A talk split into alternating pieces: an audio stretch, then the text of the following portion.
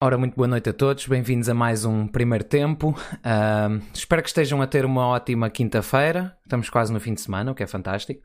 Uh, e hoje temos o prazer de, de receber Helder Amaral no nosso podcast. Uh, muito boa noite e muito obrigado por estar aqui presente connosco. Boa noite. Queria hum, agradecer o convite. É sempre um prazer falar do Sporting, mas para um simples adepto e sócio do Sporting, eu não merecia esta honra, mas, mas não gosto de dar como perdida nenhuma oportunidade de exercer este, o meu Sportingismo e, portanto, disse imediatamente que sim, correndo riscos hum, numas alturas ser incompreendido, noutras não ser politicamente correto, mas isto sem risco não tem piada nenhuma e eu não gosto de de viver e de viver o Sporting e ver o Sporting pelos olhos de terceiras pessoas, gosto de ver pelos meus, não fujo às minhas opiniões e prefiro ser condenado por elas do que propriamente passar apenas e só eh, como adepto de bancada a bater palmas ou a limitar-me a queixar. E, portanto, muito obrigado pelo convite. Uh, a todos aqueles que nos estão a ouvir, um parabéns. Hoje fazemos, uh, infelizmente, 20 anos do título eh, gostávamos todos de festejar muitos mais, mas não deixa de ser curioso que hoje, eh, em 2000, tivemos aquele célebre título que ansiávamos todos durante tanto tempo, o, o chamado jejum, eh, que foi tão difícil, e numa vitória tão difícil, numa magnífica equipa, e portanto registro esta feliz coincidência, não é? Certíssimo, muito é, obrigado. Eu... Sabino, desculpa.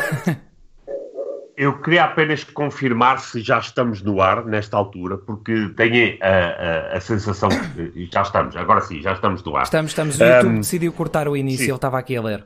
Sim, sim, sim, cortou um bocadinho nisso. Ora bem, uh, uh, dar uh, as boas-vindas, obviamente, ao Helder, a esta nossa emissão do primeiro tempo um, e, obviamente, as nossas saudações para aqueles que nos acompanham e já são muitos que nos acompanham com regularidade nestas emissões do podcast do Rugido Verde.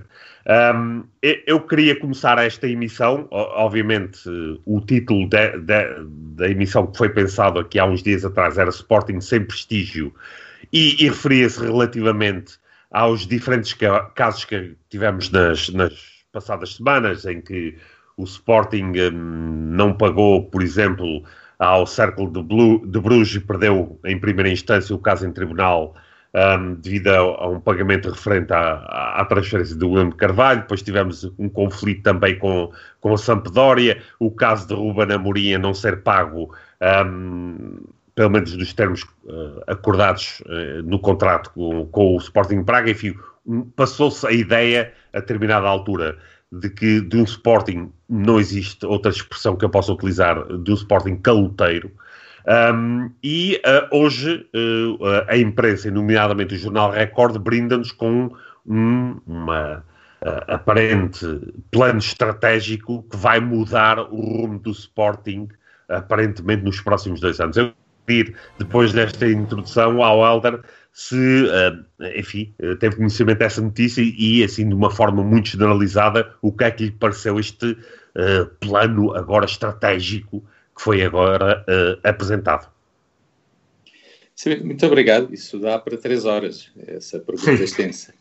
Eu queria, queria, obviamente, sei que o início foi cortado, mas queria agradecer o convite e dizer, como eu disse, um simples sócio e adepto do Sporting não mereceria porventura esta honra, mas não vou enjeitar a oportunidade de falar do, do grande amor e, e exercer o meu sportinguismo e saudações lindas a todos que estão a ouvir.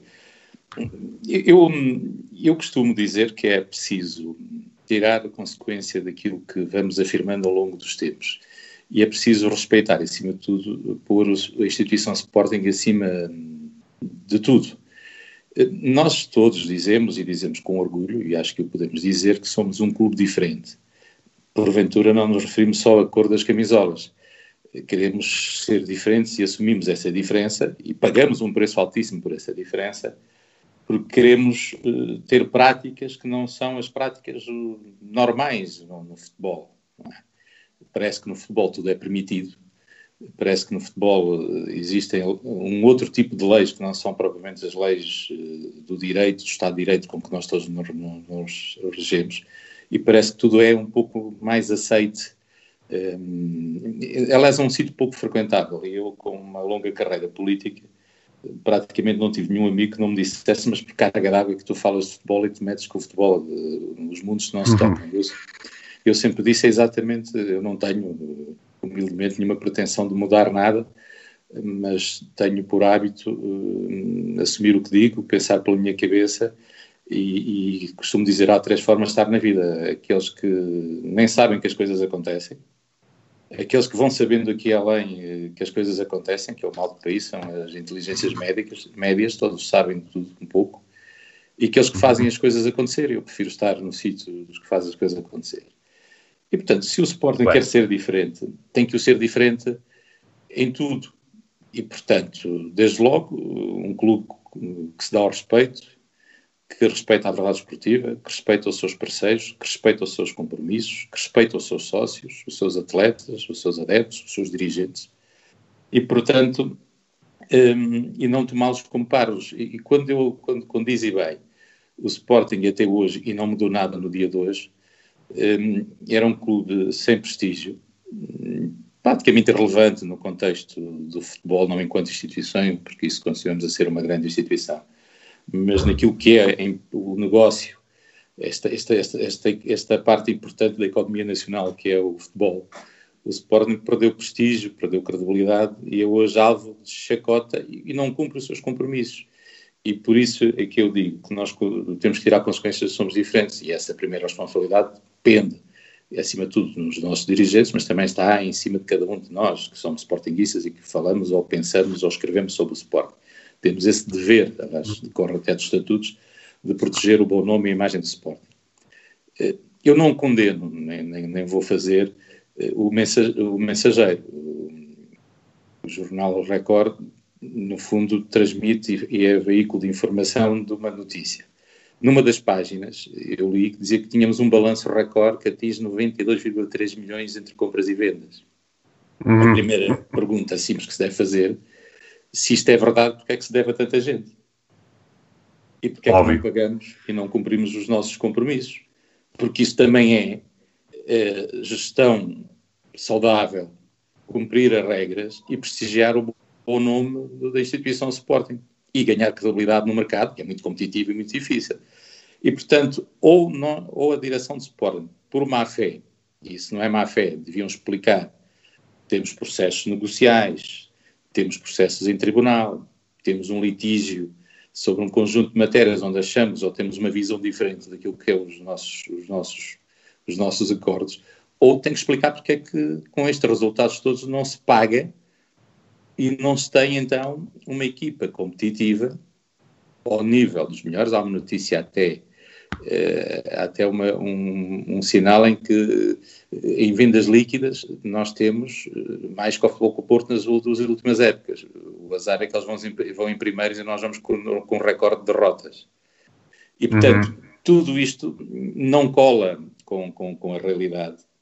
Não não parece ser credível. E, não, e é tudo muito estranho, porque houve uma Assembleia Geral, ouvidas à Sporting TV, para explicar a situação financeira do clube, e, e, e nós assistimos aqui um, há, uma, há uma novela em que, em que a dupla Rogério Varandas, e eu falo sempre na dupla Rogério Varandas, e não, é, e não entendam isso como nenhuma falta de respeito, quer pelo Dr. Rogério Alves, quer pelo Dr. Varandas. Um é o Presidente da nossa Assembleia Geral, outro é o Presidente da nossa eleição, isso por si só já merece o meu respeito enquanto adepto e, e são devidamente eleitos. Mas, porque ao contrário de outros clubes, nós temos um Presidente da Assembleia Geral que resolve ser protagonista. E resolvendo ser protagonista, e sendo ele protagonista há tanto tempo no Sporting, profundo conhecedor do, do, da vida, conivente, cúmplice de tantas direções do Sporting, eh, onde não se ganhavam títulos e onde não se resolvia uma série de problemas.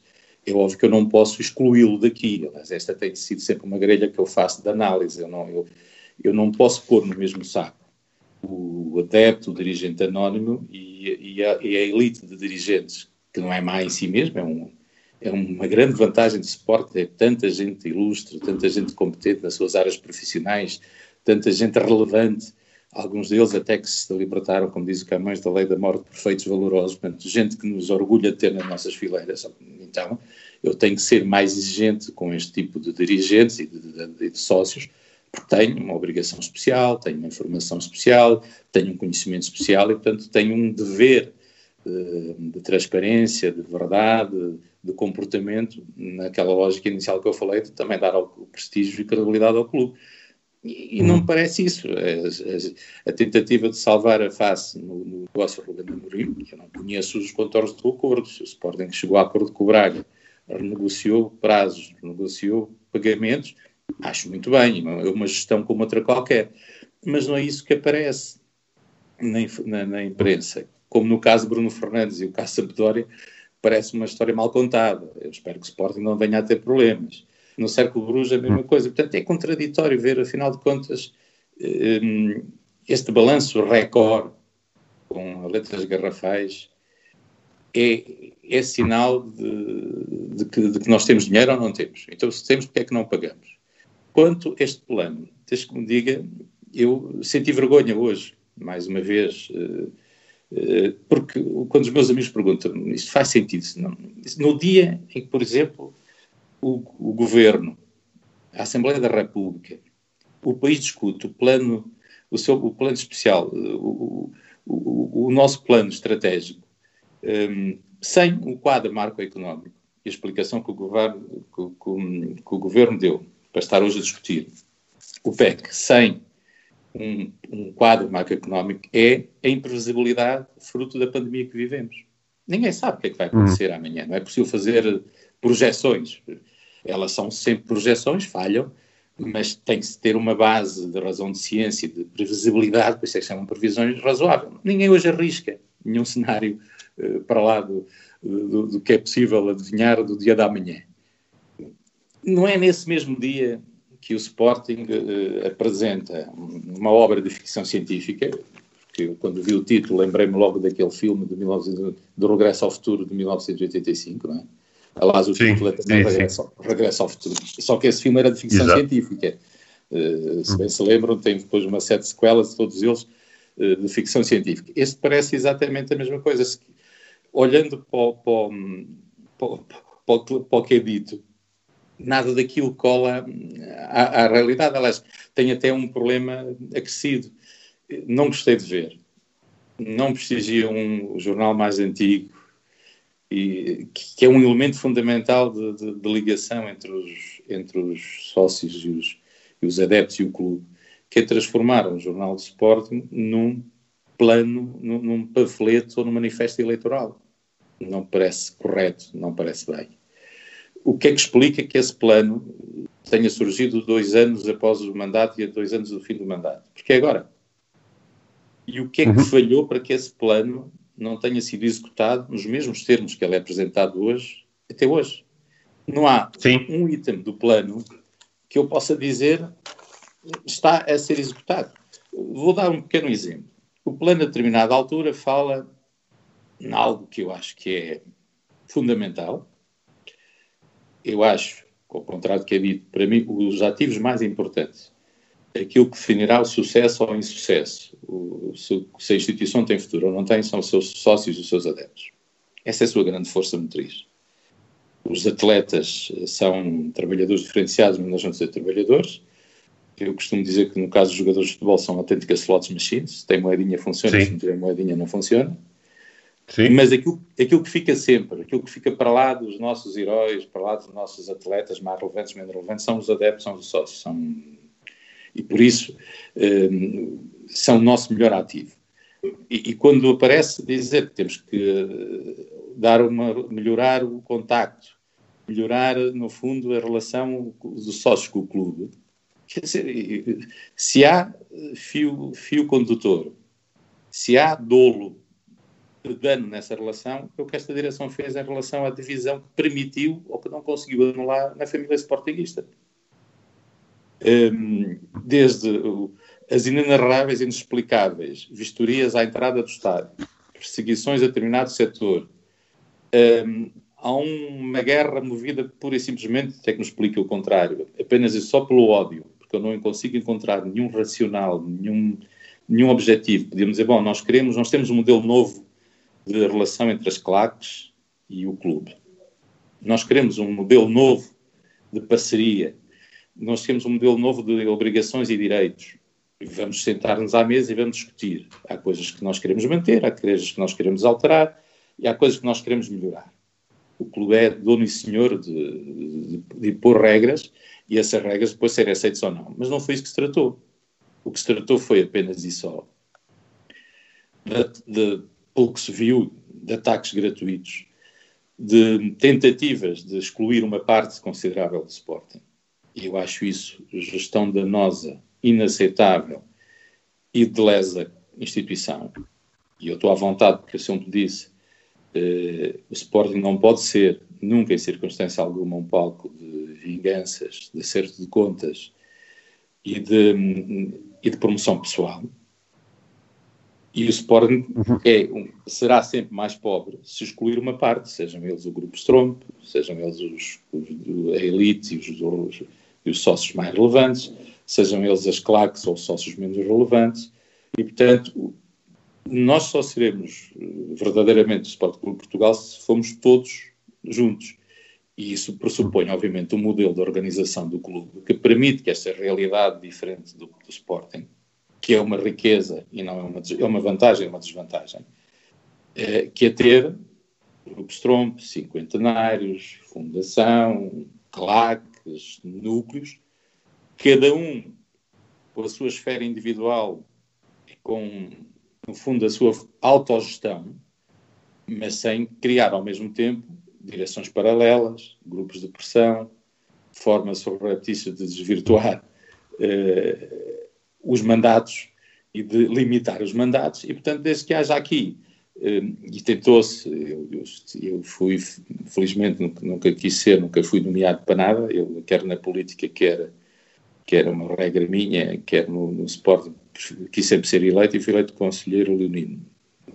Por acaso, da minha primeira intervenção foi na tentativa de dizer que o Conselho não devia ser extinto, devia, que era uma ideia do anterior presidente, mas que, pelos vistos, corroborada com muitos, porque era fundamental encontrar uma outra forma em que algumas figuras do clube pudessem contribuir com o seu saber em áreas muito específicas e que se transformassem numa espécie de con conselho de Estado e não propriamente um órgão que ao mesmo tempo cria dúvida se não é um, uma direção paralela com um órgão com, com existência estatutária, com um órgão, um corpo social eh, que, que, pode prejudicar a gestão de algo que, tem que ser, eh, tem que, nós temos que confiar. Eu, eu, quando escolho um governo, quando escolho um, um, dirigente de uma associação que faço parte e faço parte de milhentas, eh, e só sócio honorário de, de algumas, eu, eu, tenho que confiar nas escolhas que faço e por isso é que a democracia tem eh, capacidade de nós revermos e mudarmos de quatro em quatro, dois em dois, de, de, de, o que seja. E, portanto, nós temos que, eu delego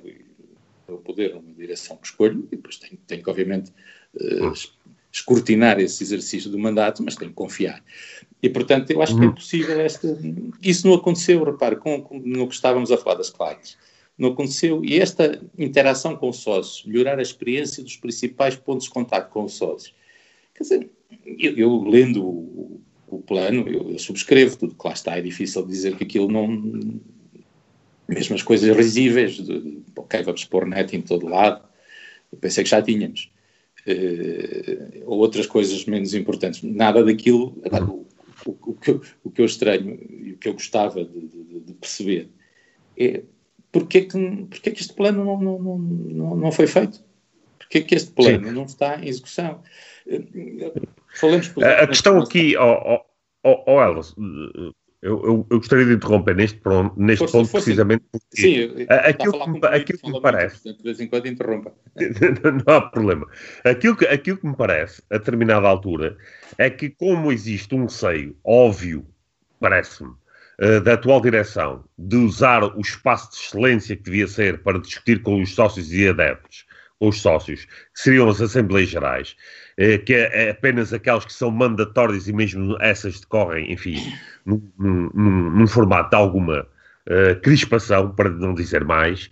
Aquilo que me parece é que esta direção decidiu, a partir de determinada altura, que se discute ou aquilo que se deveria discutir nas Assembleias Gerais, traz à praça pública, através de determinados órgãos de informação que estão a atuar de forma conivente com esta direção, um, ou pelo menos servem como veículos de transmissão, e através de entrevistas individuais do Presidente ou através da divulgação de, de planos estratégicos uh, pela imprensa, uh, procura-se comunicar com os sócios porque uh, esta direção tem receio de usar o espaço de excelência que deviam ser as Assembleias Gerais para discutir com os associados e para sarar até eventualmente algumas divisões.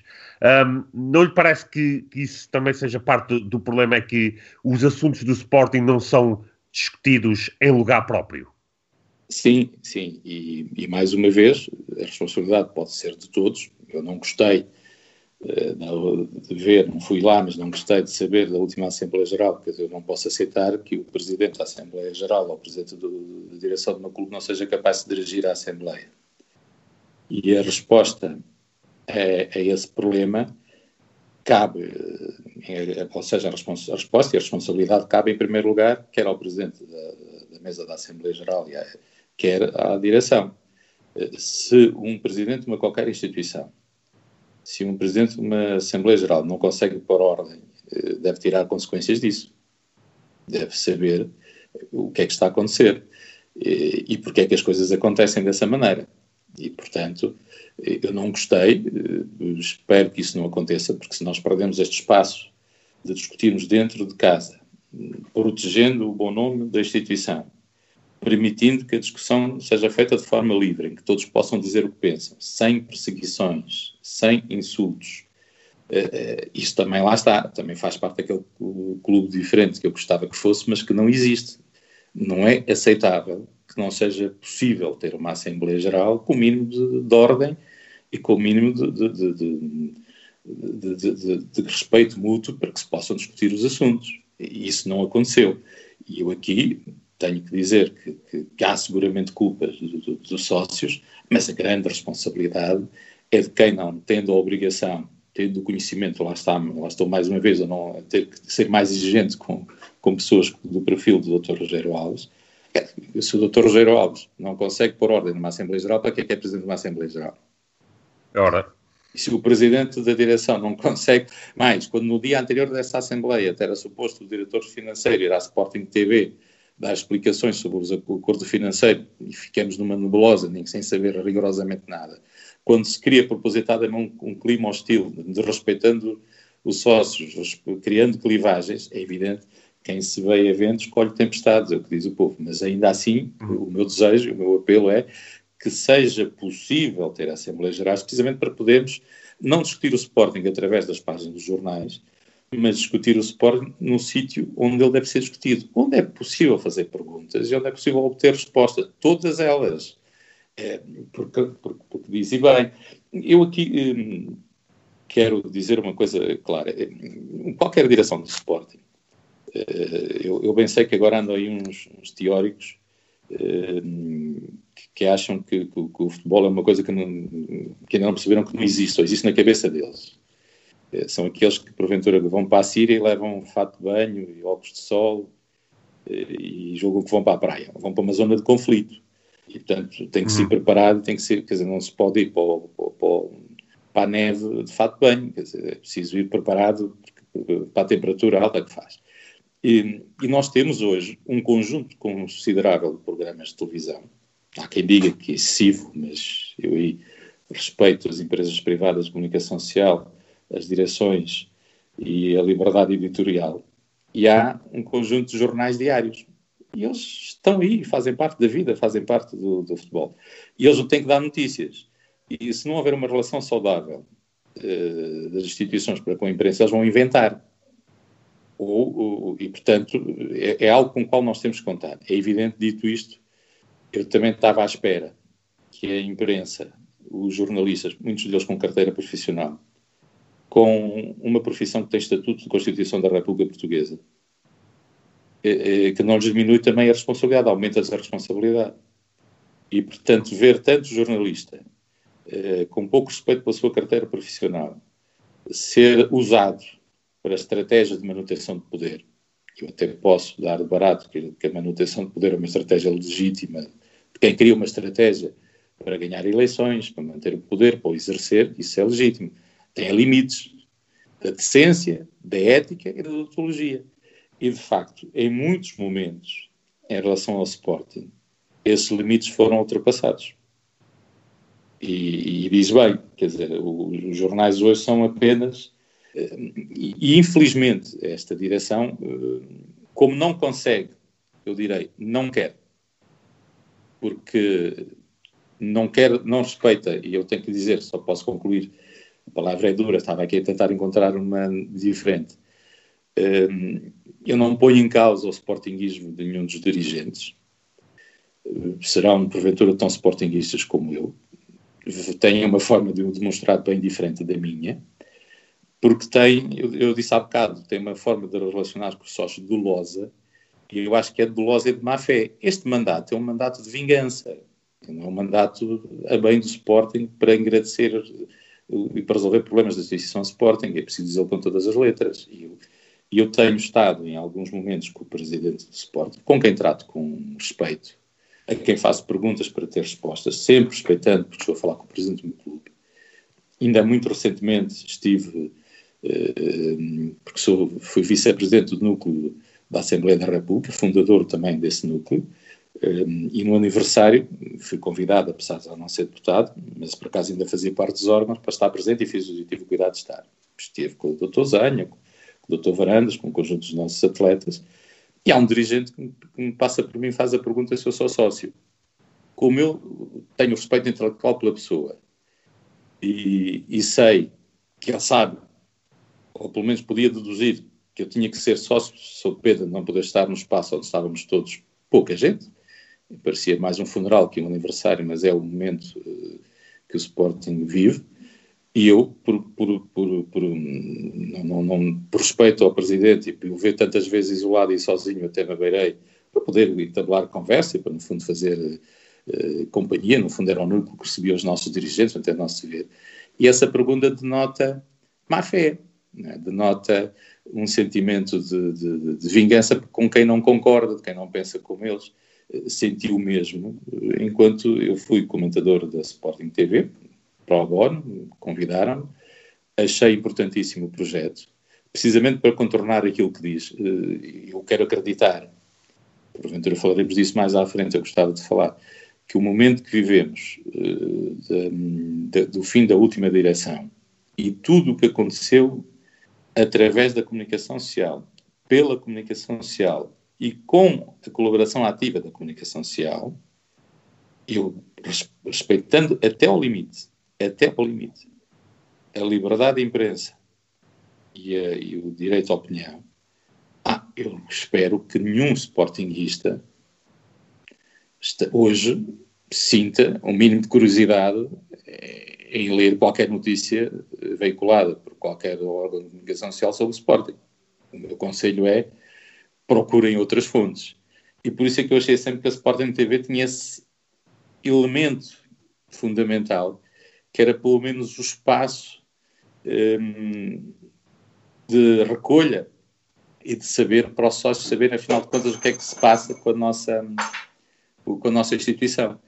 Infelizmente, isso não aconteceu. Eu acabei por ser vetado eh, enquanto comentador da Sporting TV, eh, pela informação que tive, com uma frase que, que não, não, esquecerei tão cedo, que foi para pacificar a família sportinguista, eu estava convencido que as minhas intervenções na Sporting TV eram todas elas consensuais, tentando puxar pelo brilho de ser sportinguista, pelo amor clubista, o clubista, tentando sempre ser consensual, pedagogo, dizendo que o caminho faz-se andando, é preciso calma, é preciso dar tempo, é preciso ter paciência, nunca fazendo críticas quando tinha que as fazer.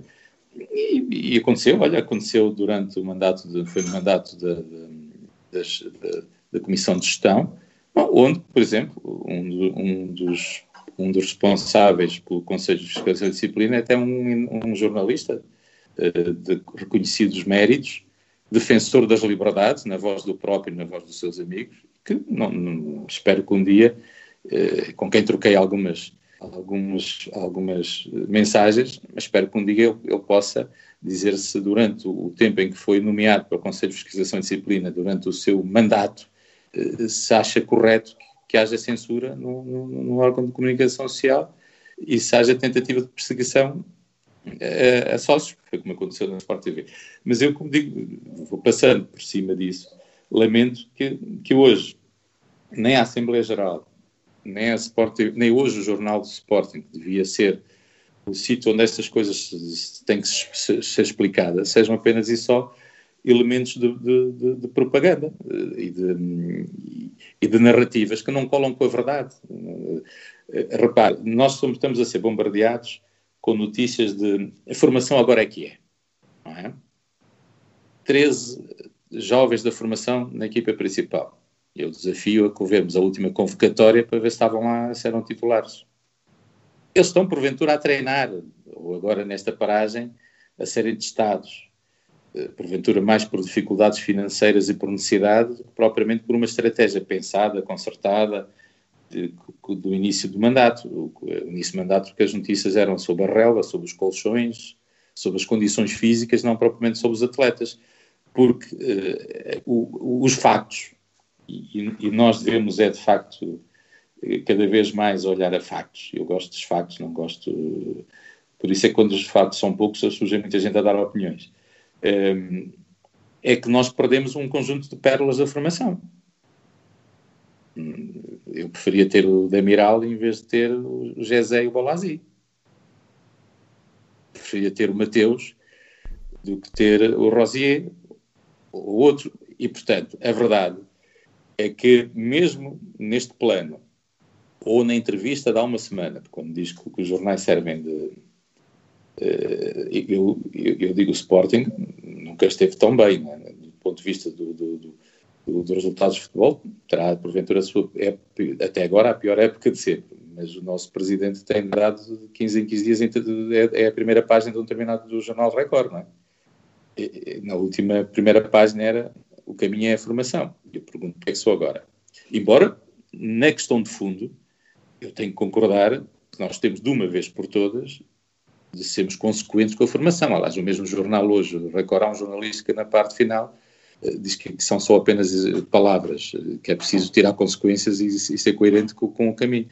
Nós, nós, os problemas graves de falta de entrega, e eu faço uma declaração de princípio, já o fiz enquanto comentador na, na CMTV, que fez com que fosse apelidado odiar os jogadores, eu, não, eu, eu tenho o maior respeito pelos profissionais de futebol, alguma admiração por aqueles que também se libertam da lei da morte porque são grandes artistas na sua profissão, mas para mim são apenas e só funcionários de um, de um clube onde eu pago, como qualquer artista, eu pago um bilhete para ver, exijo qualidade, exijo respeito pela sua profissão, no caso do Sport respeito pela instituição. Eu só pago 90 minutos, eu não pago para ver treinos não quero, não, não quero saber, nem preocupa se treinam contentes, alegres, é-me indiferente. Eu, espero é que nos 90 minutos que eu pago, em que eu represento a minha instituição, vestem a minha camisola, sejam dignos da mesma, respeitem o sócio, respeitem a instituição e o passado da instituição. E muitos deles não fazem. E é por isso que eu, eh, apesar de ter oportunidades, nunca tirei, nunca, não, não, fiz selfies, nem tirei fotografias, nem tenho autógrafos de nenhum jogador de, no ativo de Sporting. Tenho apenas uma fotografia com o Bas Doss, que nos encontramos no aeroporto, e, durante essa situação, do resto, nunca tirei com os das modalidades, mas esses são campeões. Eu com campeões tiro, com, com, todos os outros, enquanto não forem campeões, são apenas e só pessoas que vão passando pela, pelo, pelo, pelo Sporting. E, e, e, eu digo, por carga d'água, é que o Sporting tem os seus principais e mais dolorosos e mais danosos conflitos do ponto de vista financeiro com, com os jogadores da sua formação. Porquê que eles são todos Cristiano Ronaldo antes de entrarem na equipa principal? Os jornais trazem um conjunto de jogadores que vão explodir, são autênticas bombas. O Cristiano Ronaldo ao pé dele será um aprendiz de feiticeiro. Mas depois vamos olhar para, para a realidade da, da, da, equipa titular e eles não aparecem, ou se aparecem, aparecem eh, zangados e a sair. Passam de, rapidamente de grandes apostas e de grandes eh, esperanças para maçãs podres. Isso, isso só pode querer dizer que nós temos tratado algo que tem que ser, como diz o plano, eu concordo. Eles têm que ser, nós temos que formar homens, temos que formar atletas, temos que formar bons profissionais e temos que lhes passar uma mensagem clara, que eles não vestem uma camisola qualquer E é fundamental que, mesmo no momento em que nós temos que libertar, porque é impossível mantê-los tudo, ou seja, tirar deles o proveito desportivo e depois o proveito financeiro, e é por isso que eu, no limite, não sou muito expansivo na crítica aos jogadores, porque também não os quero desvalorizar, o meu limite é, é, esse, é preciso valorizar os nossos ativos, nós também são nossos jogadores, não são jogadores de outro clube, portanto é preciso respeitar os nossos, no limite proteger um pouco os nossos, mas na minha, perspectiva é para os vender caros, não é? para os bajular, não é? para os. Eu, eu não vou nunca naquela conversa que do jogador de bola que os adeptos são o melhor do mundo e a torcida. Não, eles estão lá porque lhes pagamos. E é. alguns deles, nem mesmo pagando, respeitam a instituição e jogam como, como, como, como, como, como lhes é exigido, como, com os mínimos olímpicos lhes é exigido. E, portanto, nós temos esse problema na formação, porque se tivéssemos resolvido esse problema, nós tínhamos hoje atletas a chegar ao Sporting, a perceberem que estão numa instituição que é diferente das outras e, portanto, que não, não quer jogar o jogo das outras, portanto, tem que correr um pouco mais, dar um pouco mais. Um, e quando saírem, têm que sair de, de, tal forma que possam ser embaixadores da própria instituição e possam, no fim da sua carreira, durante a sua carreira, ter nas suas afirmações palavras não tem que ser de agradecimento, porque eles eh, prestaram o seu, seu, serviço, venderam a sua mão de obra e nós pagamos. Mas tem que ficar mais qualquer coisa para lá disso. E nada disso está a acontecer. E, e, não, e não está a acontecer já esta época. E, portanto, quando vejo, agora a formação é que é, vamos ter 13 atletas e temos agora aqui um conjunto de uma fornada. Infeliz, eu gostava que fosse assim, mas infelizmente não parece que seja assim. Um, Helder, eu vou, vou, só agora saltar aqui um pouco e pegar no tema que, que até foi o Helder que puxou relativamente à formação. Uh, e eu concordo inteiramente, aliás, acho que já debatemos isso várias vezes no, no podcast, que um, o problema da nossa formação é que eles parece que chegam, vai estar, como disse, à equipa principal e de repente ou são vedetas ou se acham vedetas, mas depois o sumo conseguimos espremer deles é muito pouco. E aqui a questão que eu imponho, ou se calhar eu, é, é mais uma questão, aqui o que eu, o que eu peço é então, nós não fizemos um bocado de. Eu estou a tentar procurar encontrar a palavra e não consigo, mas vou, vou tentar refrasear. Os nós sócios não demos o mau exemplo e não fizemos exatamente o oposto daquilo que devíamos quando tivemos contra um presidente que eu vou usar aqui uma palavra um bocado coloquial que é o cascou nos meninos, como se disse na altura. Estivemos contra o clube e até tivemos jogadores a dizer isto em, em, em público recentemente, que queriam sair à força e que Alcochete foi um, um pretexto. E, estive, e, estamos agora a dar um péssimo exemplo aos jovens, que é voltar a receber de braços abertos aqueles que, a meu ver, obviamente, acabaram por atraiçoar os adeptos e os sócios que pagam para os ver, no caso, por exemplo, do William Carvalho, no caso de Daniel uh, Pudense. Voltámos a recebê-los, voltámos a aceitar, ou pelo menos parte a aceitar o que eles fizeram. Não passa isto, a mensagem incorreta para os jovens, que é vocês podem subir. Uh, eu vou aqui usar outro coloquialismo que é o cuspir no símbolo, forçar a vossa saída e depois nós vamos estar aqui para vos bater palmas de qualquer forma, não tendo dado à instituição e não tendo respeitado os sócios da mesma. Não acha que isto acaba por ser o, o problema de base que nós temos que solucionar antes de até procurar a formação do homem e a formação do, do atleta? Sim, é o que eu estava a dizer, pá, por isso é que eu digo que o, o, problema é profundo e não é de agora. Nem, nem se resolve como alguns líricos agora. Lá, eu vi agora, estava-me a lembrar do, do, do, do, de alguém com quem trabalhei de perto, o ex-ministro Poiás Maduro, que era do, do Samuel, com quem também trabalhei de perto no meu partido.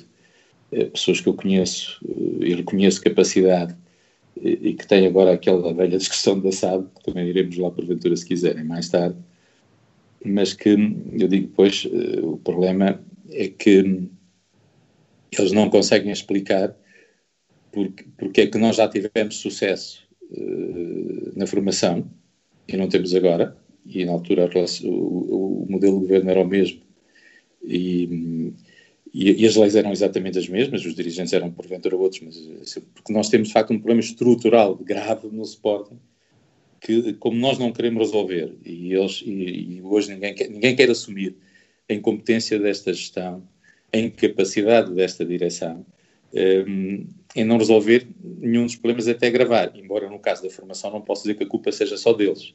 Como disse bem, um, nós, nós não é possível nós temos um atleta que é sistematicamente emprestado, eh, faz boas pré-épocas, mas nunca chega a titular, e depois chega um outro jogador qualquer, só porque é de um empresário A, B ou C. Exatamente. Esse é outro problema.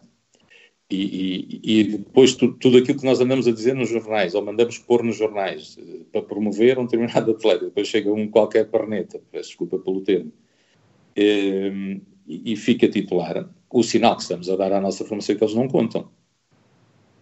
Quando, quando nós não temos um modelo desportivo que permita que o clube, em vez de estar enredado em interesses de empresários, interesses de dirigentes, em promoção de dirigentes, esteja apenas em seu interesse em ser campeão, e é possível ser campeão, porque já o fomos, eh, com, com, com SAD, com, com, com, o mesmo modelo, com, com, o clube maioritário da SAD. Aliás, a única coisa que é incompetente e que dá prejuízo é SAD, porque o clube em si mesmo até tem bastante sucesso desportivo. Veja-se época em que fomos campeões em quase todas as modalidades. O nosso problema de incompetência de gestão é do futebol e, e, e da SAD, nomeadamente da, da, formação. Quando um jogador. Eh, temos que, ser, temos que ser muito mais competentes. Ou o jogador. Eh, ou temos uma formação competente e chegamos rapidamente à conclusão que o jogador não serve para o perfil, para o modelo, para a instituição ou, para, ou não sente a instituição como nós entendemos, então temos que o libertar. Respeitando o homem, o profissional, o atleta, o seu, a sua família, os seus empresários.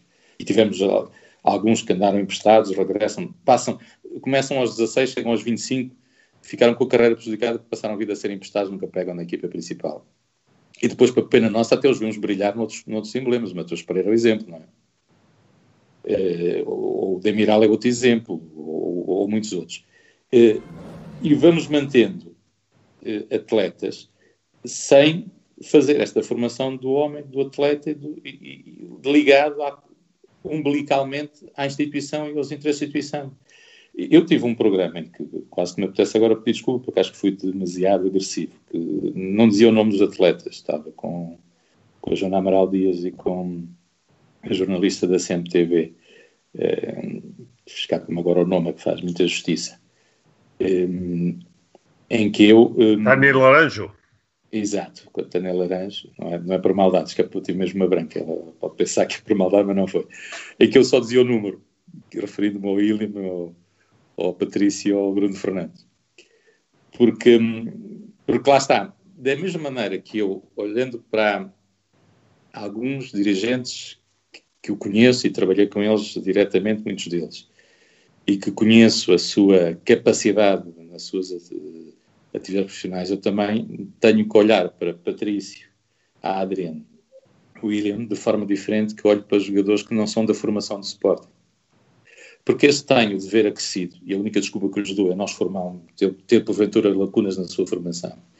Eles não ignoram a, instituição Sporting, não ignoram o clima que envolve de hostilidade ou de incapacidade, por várias razões, do clube ter hoje mecanismos de defesa ou de, de, poder, e quando digo poder e de influência é no bom sentido, não é no mau, ter, porque temos, nós, nós, nós não, não, não temos voz ativa, não temos, não temos uh, militância, não, embora tenhamos muita gente com reconhecido mérito na sociedade, mas depois um, só, só, só existem para destruir. Eu gostava que estas pessoas todas existissem também para construir para serem vozes ativas no modelo junto da Federação, junto do Conselho de Arbitragem, junto do Conselho de Disciplina, eh, junto do Governo, junto da Federação, para, para defesa, da defesa dos interesses do. Mas o, eu não tenho William, não tenho Patrício, não tenho Adrian como parvos. Eh, basta olhar para o discurso para perceber que são pessoas que conseguem articular. Eu digo, eles não podiam ignorar o clube em que jogavam. E, portanto, eu fiquei muito triste quando vejo que estes atletas, capitães ainda por cima, vão ao Marítimo jogar um jogo que, independentemente uh, da relação com o presidente, e o presidente é algo que é passageiro, é algo que passa.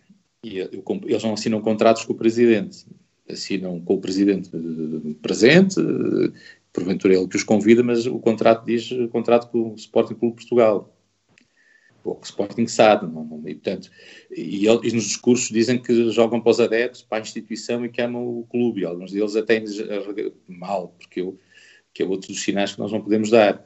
quem faz mal à instituição não pode ter facilmente perdão, a não ser que depois peça perdão ou justifique os seus atos. Nem Patrício, nem Adrian, nem William, pelo menos o que eu sei, ainda uh, tiveram uma frase sobre as, uh, o, o, dano da sua pouca entrega. Eu devo dizer que não, basta olhemos, por exemplo, as exibições do William na primeira época, segunda e terceira época. Exatamente. Olhemos, quer dizer, ou ele dizia, não estou bem, estou lesionado, sou obrigado a jogar, estou, e nunca o disse. O mesmo, as notícias que vinham queriam sair. E eu pergunto, mas porquê que um jogador, estando num clube que o formou, eh, que é diferente, acarinhado pelos sócios, a primeira coisa que quer, a única notícia que sai que quer sair. Eh, e, portanto, eh, e como é que se, joga, se chega a um jogo que eu não consigo perceber, eu confesso, gostava de um dia poder perguntar aos três. ok, há razões que não vale a pena escamotear de, de, de, uma relação difícil com o presidente do, do clube, mas não há com o treinador, não há com os colegas, não há com os sócios, não há com a instituição, não há com a vossa profissão, com, com, com o vosso valor de mercado, inclusivamente, porque, porque obviamente também saíram prejudicados no seu valor de mercado. E como é que chega a um jogo que valia segundo lugar, Liga dos Campeões, tinha um prémio extra que era deixar o nosso eterno adversário fora da Liga dos Campeões. Porventura hoje não teria a força, a pujança, a dinâmica a influência que tem em todo o mundo de futebol, fruto de ser campeão, com isso encaixes financeiros, com isso prestígio nacional e internacional. Nós tínhamos dado um dano, tínhamos também introduzido uma. Um, como é que se chega ao marítimo e se perde aquele jogo? Jogadores de futebol com quem, eu falei diziam que aquele jogo é para sair lá para as pernas partidas, mas para ganhar. E depois até podiam dizer, bom, agora vamos sair, queremos sair, ou, ou, ou muda a direção ou mudamos nós. Podiam criar esse movimento e eu, eu teria agradecido. Mas tinham respeitado e protegido a instituição, os superiores interesses da instituição. E os superiores interesses da instituição, nesse jogo, independentemente de haver ou não suspeitas de malas, eu digo, tudo isso é, é perfeitamente... Nós, quando, quando se vai para a guerra, como dizia o, o Churchill, a primeira baixa é a verdade e uhum. depois cai, depois cai um conjunto de outras características. É, é, mas é, o jogo é duro é para ser jogado. Houve mala, paciência, temos que correr mais. O árbitro está, não, não nos ia ajudar, paciência, mas isso é, lá está. Nenhum jogador de futebol pode ignorar que, na dúvida, o apito vai para o adversário. Eu, Tem que correr um bocadinho mais. Helder, peço desculpa por, por interromper. Eu acho que aqui vou só abordar aqui mais uma, uma, uma coisa que acho que é importante ressalvar e questionar eh, também uh, diretamente, que é pegando um pouco no sumo disto, com o qual eu concordo, que a mim custa-me, por exemplo, ver como é que um atleta a quem nós demos uma formação não só social, mas também uma formação desportiva. Abrimos se calhar não demos social. Pois, exato, se calhar devíamos ter dado melhor, achámos que pois. demos. Uh, mas, mas vou assumir que demos, eles é que não interiorizaram. uh, mas alguém a quem demos essa formação, que demos esse espaço para crescer, que demos uh, abrimos as portas para, para uma carreira extremamente bem paga. Eu não vou pedir a um jogador de futebol que anseia ganhar 5 ou 10 milhões por ano que fique em Portugal. Não é isso que eu peço. Custa-me sim ver, por exemplo, um jogador como um Piccini ou um Slimani terem mais amor ou demonstrarem mais amor ao Sporting na hora de saída que um jogador como o Rui Patrício ou o William. E agora a questão que se impõe é: não, terá, não será isto também um sintoma de da influência que os empresários têm sobre os jogadores e sobre os seus planos de carreira, e ao mesmo tempo não terá sido um erro ainda maior termos revertido na decisão, isto já com esta direção, de voltar a negociar com, com Jorge Mendes, que é o, o super empresário com quem toda a gente quase tem que negociar, mas que Bruno de Carvalho, a meu ver, provou que não é necessário? Não será isto um volto fácil, um convidar ainda mais estes comportamentos? Sim, por isso, por isso é que eu digo que estes três, eu não, não nomeei outros, pelo tempo de Sporting, pela, pelo, pelo, pelo, pelo, acompanhamento, até por várias direções que passaram, por, por, por, épocas em que devíamos ter ganho e por erros próprios e por terceiros nós não conseguimos uh, ganhar. Ou seja, se, se, eu não, eu quero acreditar que há também falhas nossas, se, se eu não conseguir motivar e mobilizar os, os nossos atletas e, e, os, e aqueles para onde é mais fácil, mas também temos que ser mais gente, são os da formação. Se nós não tivermos um modelo uh, desportivo, ou seja, é preciso dizer à nossa formação, uh, nós temos que ser campeões convosco, porque isso os valoriza, porque o facto de sermos campeões também valoriza os atletas e, obviamente, como dizia bem, depois permitir que eles sigam a sua vida, possam tirar e cumprir os seus sonhos legítimos. É evidente que o facto de não sermos campeões prejudica muito isto e, e, não é diretamente imputável a, a estes jogadores.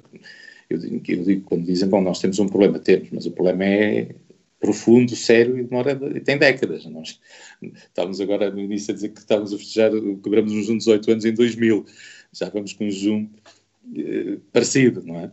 E, portanto, eh, eu até aceito que os jogadores, uma, duas tentativas, queiram sair.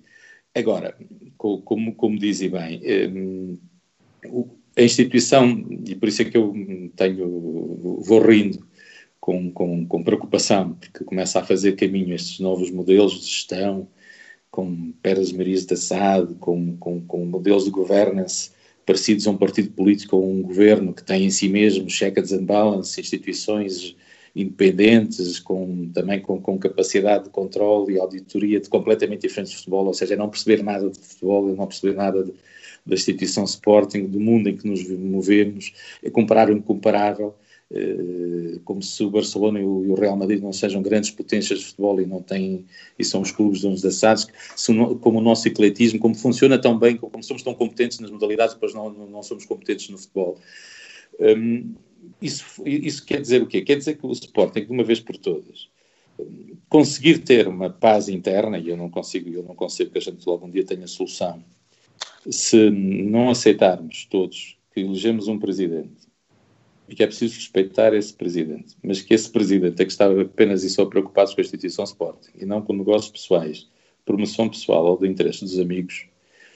E porquê? Porque qualquer direção do Sporting que queira resolver o problema, queira ter o Sporting campeão, tem que resolver o problema da formação, tem que resolver o problema do modelo desportivo, tem que resolver o problema de tudo que se passa à volta do futebol e dentro do, do, do ou seja, dentro e fora do campo. E aí entra a relação com os empresários. Eu não consigo perceber, acho inaceitável, acho um crime de lesa interesses do Sporting, que o Sporting possa ter qualquer relação com o empresário chamado Jorge Mendes. Dir-me-ão, ah, mas é um empresário muito importante, muito relevante. É, e eu dou-lhe todo o mérito, tenho respeito e agradecimento enquanto cidadão português por, por, por, por, ter um empresário de futebol com a relevância de Jorge Mendes, mas ele fez uma opção. Tem um acordo de parceria estratégica com o nosso rival. Tem uma, uma ação direta ou indireta, confessada ou não confessada, contra os interesses do Sporting. E, portanto, não me parece possível ter um empresário que tem uma relação especial com os nossos concorrentes. Já foi com o Porto, com o Benfica. Diretos concorrentes. E que depois o Sporting tenha que sistematicamente pôr sempre à frente, e pelos vistos esta direção, até provas em contrário, no, nos tais factos e no, nos pratos da balança, Jorge Mendes ganha sempre mais e resolve sempre mais problemas e deixa sempre mais problemas ao Sporting. Conseguimos eu, eu não eu tenho, eu, eu, costumo dizer, e disse várias vezes, prefiro um mau acordo que uma boa demanda, que é uma coisa que se diz no direito. E, portanto, e achando eu que o suporte enquanto instituição, quando os jogadores, especialmente a formação, entendem rescindir com o clube, que a única via era o litígio em tribunal, e vamos ver quem tem razão, porque uma, lá está, que é um sinal para fora, para dentro e para o mundo. Ou nós fazemos valer os nossos direitos ou vivemos sempre de cócoras. Eh, a lei Bosman foi um bom exemplo disso. Quem não se vergou, quem não se deu, acabou por mudar o futebol. Há vários exemplos, e alguns até no sport, porventura algumas daquelas decisões eram mal pensadas ou mereciam pelo menos um, uma, uma, atenção e um litígio, eh, e seria até o momento, sem com isso querer branquear, e podemos falar disso, que houve de facto um prejuízo evidente nos ativos do sport com essas decisões. Ehm, e elas podem ser discutidas no outro patamar, mas uma vez feitas, a instituição tinha que reagir de forma diferente. Dizem, bom, mas foi possível chegar a acordo. Muito bem. Mas esses acordos tinham que ter uma linha vermelha. A linha vermelha chamava-se Jorge Mendes, não é? E essa linha vermelha não existiu. Eu digo, é uma opção do próprio empresário. o empresário escolheu, optou, tem os seus interesses, que são contraditórios àquilo que é a forma como eu acho que o Sporting se deve gerir. E como dizem bem, o Sporting teve sucesso desportivo, fez equipas competitivas, conseguiu contratar jogadores comprometidos com o projeto. Julgo que ninguém porá em causa, do ponto de vista da entrega, do amor ao símbolo, do respeito pela sua entidade patronal, eh, de jogadores que não, que não vinham do Jorge Mendes. Eu não, eu não posso acreditar que eu tenha que, que ter um, um, acordo do Patrício, um tal do Ang que nunca vi jogar, não é? ou ter um conjunto de jogadores que, estão nas, que são apenas isso ao caixote do lixo do empresário Jorge Mendes. De quando é que o empresário Jorge Mendes dará ao Sporting uma, um jogador tenha valor de mercado e tenha valor desportivo e nos consiga ajudar a aumentar os níveis competitivos da equipa?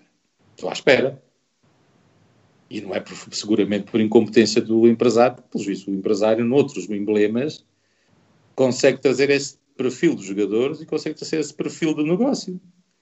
E, portanto, ou, ou a direção de Sporting não entende a linguagem de Jorge Mendes, ou Jorge Mendes não quer e nunca deu ao Sporting essa possibilidade. Eu acho que a culpa não é de Jorge Mendes. Eh, eu não posso. Quer dizer, nós temos que de uma vez por todas nos dar ao respeito. Quem, nós não podemos passar a vida a negociar com o inimigo, não é? E a perdoar aos inimigos e a ter alguma contemplação com os inimigos. E Jorge Mendes faz parte inimigo aqui, obviamente, no, bom, no melhor sentido da palavra, se é possível ter, eh, posso corrigir de inimigos para adversários, que é um pouco mais assertivo. E eu não tenho, quer dizer, eu, eu controlo, quer dizer, aqui, Braga, Porto, todos estão dela, quem até só sócio, que joga na mesma divisão que o Sporting, são adversários, e eu quero ganhar. E, para ganhar eu preciso ter os melhores atletas e não posso estar sistematicamente a, a ser enganado e, portanto, acho que tem toda a razão.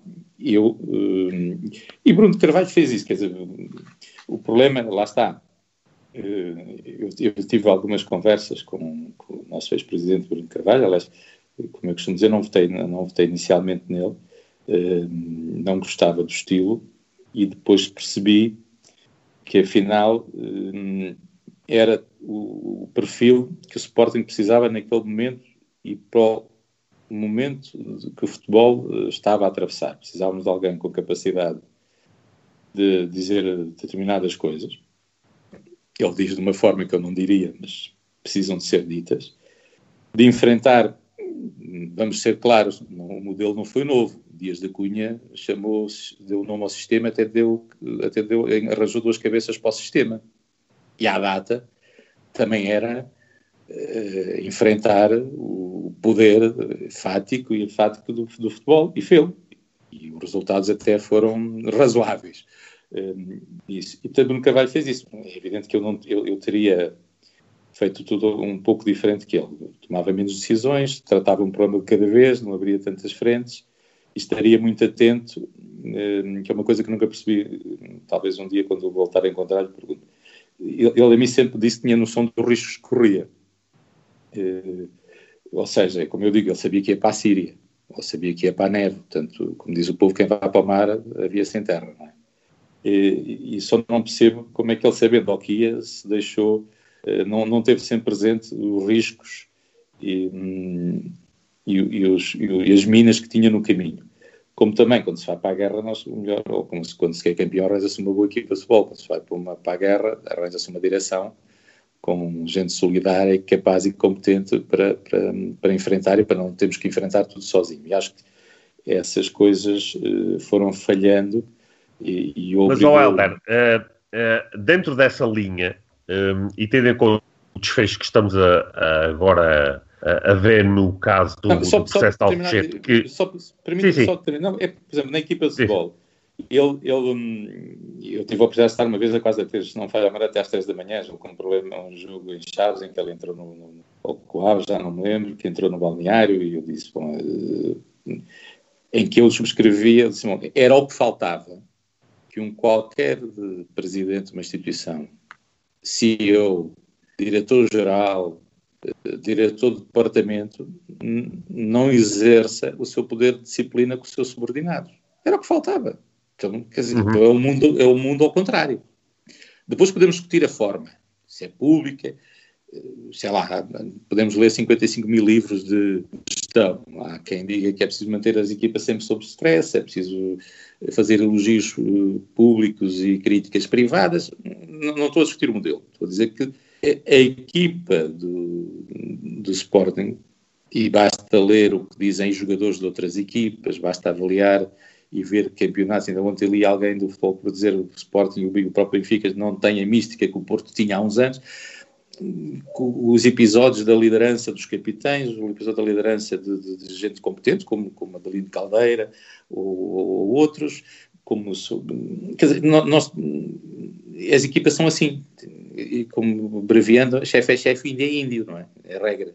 E, uhum. portanto, uhum. é preciso ter um líder, é preciso, e o líder tem que ser exigente. Quando o líder não consegue ser líder, algo está mal, e quando normalmente nós protegemos o, prevaricador, que no caso eram os jogadores cá jogos inenarráveis, quer dizer, eu digo, nós porventura, na, na época, a primeira época de Jesus, fomos seguramente eh, surrupiados e até, eh, não quero utilizar a palavra roubados porque não se cabe aqui, mas fomos, uhum. fomos prejudicados. Ah, mas sejamos honestos, eh, nós já sabíamos ao que íamos e havia ali um ou outro jogo que nós tínhamos, se queríamos ser campeões, tínhamos que ter feito mais. E quando o presidente demonstra essa insatisfação, porque é ele tem que pagar ordenados no final do mês, é ele que queria pôr a instituição num outro patamar, e só com, com, com campeão, sendo campeões, indo à Liga dos Campeões, nós conseguimos encaixes financeiros, prestígio e influência internacional e nacional, não, não, há outra forma, não há nenhum modelo de gestão que possa resolver isto, porque o futebol é a bola lá dentro, uh, não, não, não, é um negócio como outro qualquer. É possível ter tudo o que quiserem noutra, noutra atividade. Aqui resume-se apenas e só em eh, controle de todos os elementos externos e externos, grande motivação, grande comunhão de, de, de, de objetivos, ordem, disciplina, exigência e mão pesada. Não, não, não há outra forma. São muitas jornadas, são jovens, são são interesses contraditórios, são influências internas e externas, são egos, tudo isso só vai com disciplina e, e, e de facto o Bruno Carvalho devia ter, como, como eu disse, ele, ele, ele, tentou fazer isso eu, eu, nessa matéria nunca, nunca me enganei de que lado é que eu estava. E, agora, percebo, e reconheço, por isso que eu interrompi, que podia, podia ter feito as coisas de forma diferente e podia ter feito as abordagens de forma diferente. E porventura devia até ter uh, sido consequente em um ou outro atleta. No lugar dele tinha escolhido dois ou três atletas e tinha-os pura e simplesmente despedido com justa causa ou, ou postos a treinar na equipa C, não sei se tínhamos, mas ainda arranjava uma unidade de queimados uh, útil para estes casos, onde devíamos ter posto alguns para dar o exemplo, para acabar com a brincadeira. E teríamos sido campeões e, porventura, uh, Bruno Carvalho ainda hoje estaria um, à frente do Sporting em vez de ter entrado numa espiral em que uh, depois aconteceu um pouco aquilo que aconteceu com o Marco Silva, que é ter um funcionário que tem mais espaço na comunicação social que o presidente de uma instituição como a Sporting, uh, ter uma narrativa externa que vale mais, um, eh, e depois isso que ganhou, que, que saiu uma bola de neve, um, que foi impossível de, de, de controlar, e eu, eu digo, eu apoiei porque eu, eu tenho uma regra, eu prefiro um um rebanho de ovelhas comandado por um leão do que um rebanho de um exército de ovelhas comandado por um leão do que um exército de leões comandado por uma ovelha. sim, sim. Que, é, e, que me parece que é aquilo que me que parece, Helder, que é a situação que, que, estamos a, a, a, passar por agora. E, e tendo em conta, precisamente. E, e, foi e é impressionante porque eu digo assim, e aí eu digo, desculpas, eu estava no Correio da Manhã, quando o Bruno Carvalho entrou em direto depois do jogo de Madrid que eu até reconheço não foi dos piores, mas aquilo era um acumular de frustrações. E, e disse-lhe na altura, aliás, presumo que ficou, entrou direto precisamente porque eu disse que tinha que esperar que a equipa chegasse. Eu fazia as coisas de forma diferente e, de forma, se calhar até de forma um pouco de mão mais dura. Mas fui espectador direto. Eu, como disse no início, penso pela minha cabeça e não tenho por hábito ser seguidista, não sou isto de ninguém e tenho por a pensar só nas situações de que faço parte e não propriamente de quem pontualmente a serve. Sempre respeitando todos e tentando impor-me no lugar dos outros e percebendo as causas, mas eu fiquei impressionado e ainda hoje me, me incomoda, me choca, como é que foi possível criar um clima tão hostil a, uma, a um dirigente de uma grande instituição, até a uma direção de uma grande instituição, que não foi só um que se fez mal, um, sem que ninguém parasse para pensar, a dizer, estaremos a ser justos, estamos a fazer isto de acordo com a ética. Isso, isso fez com que algumas pessoas cometessem alguns exageros. Vou até surpreender-vos. Eu fiz declarações no mesmo dia, na mesma hora, à televisão onde o Dr. Ferro Rodrigues, no Parlamento, fez as declarações. Uhum. E, e eu até lhe disse: faça primeiro. Não, faz ela primeiro e tal. Eu tive cuidado, como eu nunca, nunca quis confundir o meu plano de deputado como comentador e adepto de Sporting não faço como outros meus colegas fizeram, nomeadamente do nosso eterno rival. Por isso é que as DMOCs do Sporting e a relação das DMOCs com a instituição financeira tiveram, um, tiveram na Comissão de Orçamento e Finanças e tiveram até um relatório e um parecer discutido. Nunca pensei que o Parlamento discutisse empresas, ações de empresas privadas, né? sabe? No fundo, uma empresa é uma instituição privada. Mas, enfim, aconteceu por, pela mão dos nossos adversários, eu não quis discutir, tive sempre esse cuidado. Não, eu quero fazer declarações sobre uma parede branca lá no Parlamento, arranjou-se depois do Dr. Ferro Rodrigues Fogo. E, e tive a oportunidade de falar com ele. O clima criado induziu nas pessoas uma hostilidade a uma pessoa. E esse clima criado teve dolo. Teve muita gente que propositadamente, mais uma razão, essas pessoas, para mim, têm uma especial responsabilidade, um especial dever de decência, de ética, no caso dos jornalistas, de respeito pela carteira profissional, no caso daqueles que são afetos aos nossos adversários e que são pagos ou faziam parte da cartilha e faziam parte daquele um conjunto de nomes de jornalistas que estavam num possível programa de controle mediático do Benfica. Eu digo isto porque vi a lista falei e fiz programas com o possível autor dessa lista e não vi ainda eh, resultados de nenhuma ação desses jornalistas contra essa instituição e contra esse jornalista por, por ter posto em causa a sua independência, a sua hum, idoneidade e o seu estatuto de jornalista. Não vi. Acho que, que a lista existe. É? Essa lista de Schindler existe. E, portanto, não vi. E, e vi muitos fazerem isso. E porquê que eu, que eu, que eu... E por isso é que eu, talvez, tenha ficado até ao fim e, e nas eleições me tenha afastado completamente, nem fui votar, porque me, e vou contar pela primeira vez dois episódios que acho que vale a pena serem contados. O primeiro é, não tendo eu, sendo apoiado por Bruno Carvalho, me perguntei por como é que este homem, não sendo assim tão especial, trouxe, é de facto, o, o, tinha o perfil ideal para aquele momento e para o futebol, e muitos dos, dos, das ilustres pessoas como, sportingas que eu conheço que falei, que era no Grupo Strom, fui uma vez lá, um, fui convidado, só se vai por convite, não faço parte, fui convidado, fui, tive a perguntar a vários o que é que achavam. Ah, e, e, nessa altura, estavam aos 90%, eles achavam muito bem. E eu disse, mas vocês têm noção do risco que o homem corre. Porque o homem me tinha dito, tinha noção, eh, a expressão que ele uma vez utilizou depois disto, ou fujo ou morro eu tinha noção de. E lembro-me até de uma conversa antes do episódio dos Vossers, em que ele uh, disse: tem que ser eu a fazer, porque se for outro qualquer, uh, vai ser morto. E, portanto, tem que, ser, tem, tem que chamar a mim todas as atenções. E me disse assim: nós temos noção, mas dá-nos útil, é-nos útil. Eu digo, confesso, que também fui daqueles egoístas que disse: pá, dá-me jeito ter um maluco como o Bruno Carvalho à frente do esporte, diz aquilo que eu não quero dizer, corre riscos que eu não quero correr, e até parece estar a funcionar e eu senti-me que seria uma posição um pouco cobarde, e é por isso que eu aceitei participar, quer na Sport TV, quer nos programas, sendo político, sendo presidente de uma comissão parlamentar, que é uma coisa que me obrigava até a alguma, algum recato. Disse, mas eu não posso deixar esta direção sozinha, porque há aqui capacidade de mudar alguma coisa. É evidente, não sendo eu, não controlo os exageros, não controlo o estilo, não controlo o perfil, e, e isso faz parte do homem, não é? Mas fiz isso. E é possível, é impossível, e, e, isso funcionou.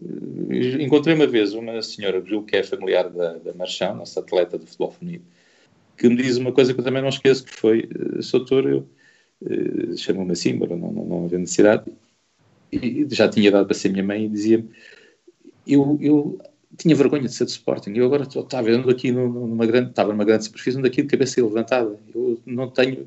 Isso foi aqueles anos em que o Sporting voltou, voltou a contar para o campeonato, em que os Sportingistas voltaram a sentir prazer em ver a sua equipa de, de futebol a sua equipa de handball, de basquete, de futsal, os seus atletas, os seus ciclistas. Voltamos a poder dizer que somos sportinguistas sem vergonha, sem medo, com orgulho. Isso é um valor incalculável. Isso é um valor incalculável. E muitos Sim. destes e, e, dirigentes, dos dirigentes... E dentro dessa perspectiva, Helder, dentro dessa perspectiva, tendo em conta esse, esse, esse período não, que o Sporting Isso também faz viveu... parte da instituição Sporting e neste momento isso não existe. Sim, sim, sim. Isso, eu não sei se isso vale mais de ser campeão, mas esta Sim, sem dúvida, sem dúvida. E nesse aspecto estamos do... totalmente de acordo. Não, isso, a, a questão que eu queria colocar, oh, Helder, a questão que eu queria colocar é se dentro dessa perspectiva se acha que é possível uh, uma reabilitação de, de, Bruno Carvalho para ter um, um, papel no Sporting a médio, curto, longo prazo. Qual, qual, é a sua opinião sobre isso? É, é, é difícil. Acho que ele cometeu. Uh, estou à vontade, não, vou, não digo nada que não tenha dito ao próprio. Cometeu erros de percepção, fartei de, de, de, proteger até a instituição. Chegar a uma altura precisava de perceber que protegia-se melhor a ele próprio, protegia melhor a instituição se tivesse encontrado uma saída. Uh, diferente do, do, que ir até ao limite. Às vezes é preferível dar, coisa que costumo dizer, quando damos dois passos atrás, não quer dizer que estamos a recuar, podemos estar a ganhar balanço. Não é? um, e, e, ele não conseguiu ver isso e, e, não conseguiu perceber, e depois de repente, lá está. Eu, como percebo o Ferro Rodrigues, como eu disse, porque eu percebo as declarações do Ferro Rodrigues? Porque ele estava, viu televisão, viu, leu jornais, viu os comentários, estava completamente. E, e eu não tenho respeito pelo, Presidente da Assembleia, como tenho respeito por todos, mesmo aqueles que alguns que foram à administração. Há aqui uma componente de algo, porque ninguém, eu, eu, sou insensível a isso, mas, mas conheço muita gente que não é insensível ao que lê ao que vê, citando um, um, a, a, poetisa, eh, nós vemos, lemos e ouvimos, não podemos ignorar, não é? E, e, e portanto, as pessoas vi, eram horas e horas e horas, eu espero que algum dia alguém possa guardar para a memória futura todos os programas, todas as capas de jornais, todos os artigos, para percebermos como era impossível. Eh, e, e eu, eu, tenho outro exemplo. Comentava eu, e eu recebo uma chamada, depois me dizem que é de uma instituição de solidariedade de um lar, eh, eh, em que há uma senhora que me liga em prantos, que mais tarde vinha conhecer e perceber que afinal me conhecia, e que me diz, tratava-me bom, meu filho, eu quero-te pedir pela tua saúde e da tua família uma coisa, tu deixa de comentar futebol, tu deixa de apoiar esse maluco. A senhora tinha 80 e muitos anos, hum, pensava que cada equipa de futebol tinha 25 jogadores, não percebia nada de futebol. disse, mas como é que uma pessoa que não percebe nada de futebol, não é de Sporting, está preocupada com o meu futuro político? De onde é que vem este ódio, este desconforto, este temor? É, é, é via televisão, não é? A senhora passou a ver e a ler, e portanto esse clima existiu, e em muitas pessoas existiu. Quando, é evidente que hoje um ou outros vão dizendo: bom, uh, se calhar exageramos. Se calhar, não, de propósito exageraram. E, obviamente, que há seguramente a história far-se-á, nessas coisas não há nada como o tempo. Uh, como, mas, mas vez... oh Helder, é, eu, eu acredito que, enfim, a, a, as pessoas, o, enfim, o, o que se generaliza chamar povo possa ser influenciado pela televisão. Aquilo que não se compreende, ou é difícil de compreender, é que políticos da estatura do Presidente da República, do Presidente da Assembleia da República ou do Primeiro-Ministro façam declarações sobre um evento, como foi o caso de Alcochete, extemporâneas, sem ter todos os dados, apenas porque viram uma, uma campanha histérica que aconteceu na altura na televisão, e nomeadamente numa, que tentou incriminar de imediato o presidente do Sporting na altura. Pessoas que, que têm uh, cargos de responsabilidade, como são os cargos políticos, não se podem dar ao luxo de fazer declarações públicas baseadas no, na, tem, naquilo que tem, a imprensa tem faz. Que, tem que relativizar isso e, e, e não hum. tenham tão boa conta essas pessoas. Elas têm, como eu digo, um dever especial. Não? São pessoas com mais informação, com mais responsabilidade e, portanto, tudo que dizem, tudo que fazem é seguido por muitos, mas não são insensíveis, como dizia a Sofia de Melo Braga, eu vou repetir, nós lemos, ouvimos, vemos e lemos e não podemos ignorar, as pessoas ignoram, e, e foi um exagero, ou seja, e, nunca se esqueçam que há dois mil anos estiveram presentes uh, o Filho de Deus e ladrões, e o povo escolheu os ladrões. Uh, as hum. massas são manipuláveis, não é? E há quem seja exímio e, e, e bastante competente nessa manipulação de, de massas. E, e, elas existiram.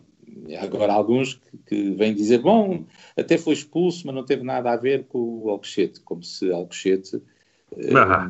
como se Alcochete não tivesse nas mesmas pessoas, em todas elas, essa influência de criar uma imagem, porque as pessoas não estão na posse dos dados todos, nem, nem são obrigadas, nem é, nem é possível, que possam dizer, bom, vamos lá então ver os factos, quem é culpado, o que é que aconteceu. Não, as pessoas só leem, e, e, e vamos ser claros, houve muito sportinguista, movido apenas e só, e nós, e esse é um dos principais defeitos do sportinguista, somos muito, por isso é que tivemos tantos candidatos, e por isso é que existe em cada um dos sportinguistas uma ideia de sporting, e por isso é que existe em cada sportingista um putativo presidente, e por isso é que nós já vimos modelos de organização de futebol, todo ele na cabeça de sportinguistas, modelo de gestão, eh, fez, fez os Sporting Talks, fez eh, tudo que depois, na prática, não sobrevive a duas jornadas. É? Porque também isso é possível. Falarmos deste modelo porque não temos campeonato. Se temos campeonato, esse modelo esbarrava no primeiro resultado negativo da equipa. E, por isso é que eu hum, fartei-me de, de, tentar dizer: tenham, vamos ter calma. Tentei até soluções negociadas, uma instituição que se preze. A Igreja Católica, os partidos políticos, os governos. Assistimos este, esta semana a uma crise entre o Ministro de Estado e das Finanças e o Primeiro-Ministro. Como é que eles resolveram? Negociando até uma instituição, o Sr. Presidente da República e o Sr. Ministro das Finanças, negociando. Eu tentei. Um, eu cumpro sempre a minha palavra. Participo, fui convidado para ir a um jantar. E por isso é que eu acho que aqui até só mais, a responsabilidade depende mais nos dirigentes e sócios do Sporting, com reconhecido valor social, que foram às televisões contribuir para que não, em primeiro lugar, não protegendo uma direção do Sporting, em segundo lugar, não, não gostando da direção nem do modelo e não revendo nessa direção, não proteger a instituição, o futuro da instituição e as condições da instituição continuar a sobreviver num mercado altamente competitivo, cumprindo com a sua obrigação e com o seu peso na sociedade portuguesa. Muitos deles, eh, se formos ver as gravações, incorrem numa pena de incumprimento de estatutos porque não protegeram o bom nome da instituição.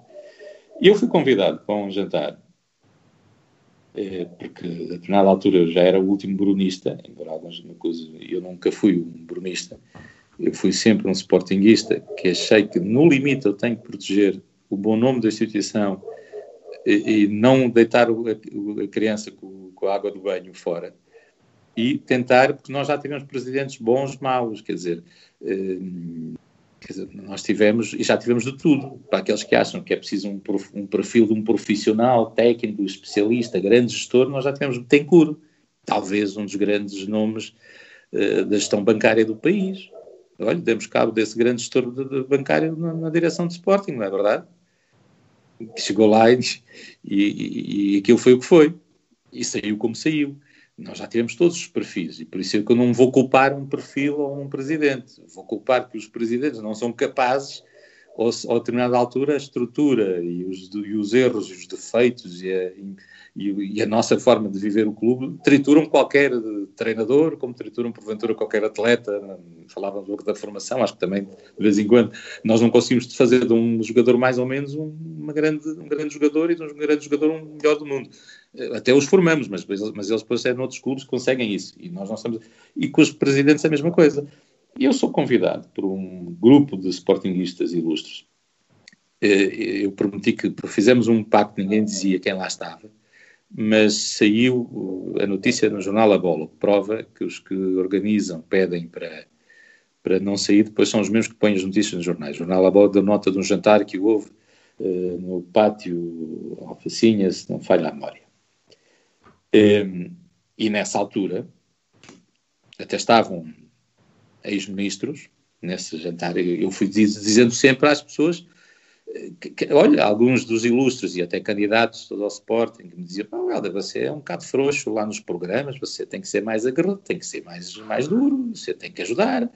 Nós temos o Benfica praticamente de joelhos, claro, fruto do, do, do, dos riscos pessoais e, os danos morais dos ataques que o Bruno fazia, incluindo alguns jornalistas que estavam noutra estratégia e que obviamente hoje também lá está, eu digo, quando eu vejo um jornalista fazer jornalismo com base em vingança, revanche e acerto de contas, confesso que é uma coisa que me ultrapassa. Leio e releio o artigo 38 da Constituição da República Portuguesa e não consigo perceber como é que há gente dessas que ainda mantém a carteira profissional, mas enfim, mas eu não quero ser justiceiro, eu quero apenas uh, esperar que as pessoas mais cedo ou mais tarde ponham a na consciência e percebam o que é que fizeram. Em primeiro lugar ao Sporting, em segundo lugar aos atletas do Sporting, às suas famílias, a todos, aos sócios e depois ao presidente, porque o Sporting é maior e mais importante que qualquer presidente, qualquer dirigente.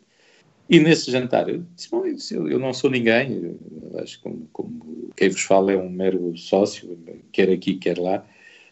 Era à data, obviamente, um deputado, tinha um cargo, uma função social diferente do que tenho hoje, mas, mas fartemos de dizer que, que, era um risco, que este modelo de gestão era um modelo de gestão que obviamente ia causar grande atrito, que era preciso alguma proteção, porque a possibilidade de se exagerar na dose e de se passar os limites era muita, pondo em causa aquilo que nós sempre defendemos ser o modelo uh, do clube, um clube com, com valores, com, com, com, determinada prática, com determinado perfil de presidente, mas, mas todos acharam que eu era, eu era frouxo, era preciso e nesse jantar ainda estavam muitos a dizer, não, não, nós temos é que continuar a ajudar. Até se combinou escrever artigos, uns para combater o que dizia o Dr. Balgão Félix num jornal, outro para combater o que dizia. E a estratégia parece, é assim que se faz. Eh, nos partidos, nos governos é assim, nós temos que arranjar um perfil no Parlamento dos Debates, é, se há um tipo que é agressivo, mas temos outro da nossa bancada agressivo, se há um tipo que é mais é, é, nós não podemos é pôr o guarda-redes a jogar avançado, pois não.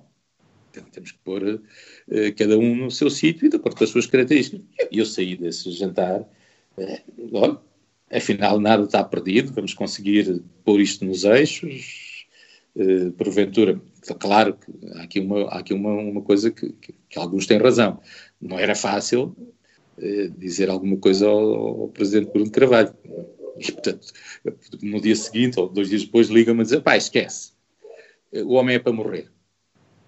O homem é para... Eu disse, então, mas, mas, isso é péssimo para, para a instituição. Então, nós temos... Não se consegue uma solução negociada, não se consegue falar, tenham calma, vamos ver, uh, interrompe-se o mandato, é soluções possíveis, não sei o quê.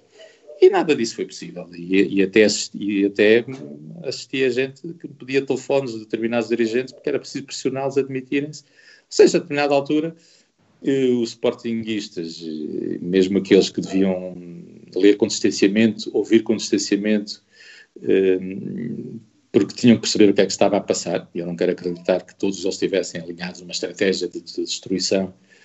Hoje, porventura, são arrependidos porque depois ultrapassou todos os limites e eu disse, afinal, uh, gente que eu admiro, continuo a admirar, profissionalmente que eu presto a minha homenagem, que acho que o país, a quem o país deve muito, como é que são capazes de enverdar num clima em que a bola de neve arrancou e, e ninguém se percebeu que por trás disto estava um homem, um pai, um cidadão, um sportinguista, isso confesso que me choca que me incomoda e que me levou, se calhar, a deixar de comentar sem, sem aquela tristeza, porque eu gostava muito de o fazer, porque é um mundo onde eu acho que é muito difícil hum, estar de forma livre, independente e a pensar pela nossa cabeça. E por isso é que, porventura, hoje não comentei lado nenhum. Mas assistir perto a pessoas. Eu, eu sei que pessoas normais são capazes de coisas horríveis. É bom que tenhamos noção disso. E eu vi pessoas normais e pessoas até diferentes, para melhor, pessoas ilustres, serem capazes de dizer e de fazer coisas horríveis eh, do ponto de vista ético, do ponto de vista do respeito pelo próximo, do ponto de vista de, sei lá, eu sou católico e sou um, e portanto gosto de, de, me pôr no lugar dos outros, gosto de, de, de tentar perceber o, o outro lado. E, e, fui ultrapassado muitas vezes e tive, sei lá, fui alvo de, de, ataques que eu tive o cuidado de nunca responder. Mas, mas, e por isso que, mas, mas quando eu vejo pessoas que, que de, têm artigos nos jornais e depois acabam eh, não cumprindo o princípio mais básico do direito, da, da separação de, de, de, conflito de interesses, são os mesmos que julgam. Quer dizer, eu, eu se tiver um juiz que me que eu sou uma pessoa de cor, como sabem, se eu um juiz que, tenha, que seja claramente racista, se, se me quiser julgar, eu julgo que ele é permite pedir escusa, ou pedir pelo menos que me troquem de juiz, porque ele não tem condições para me julgar.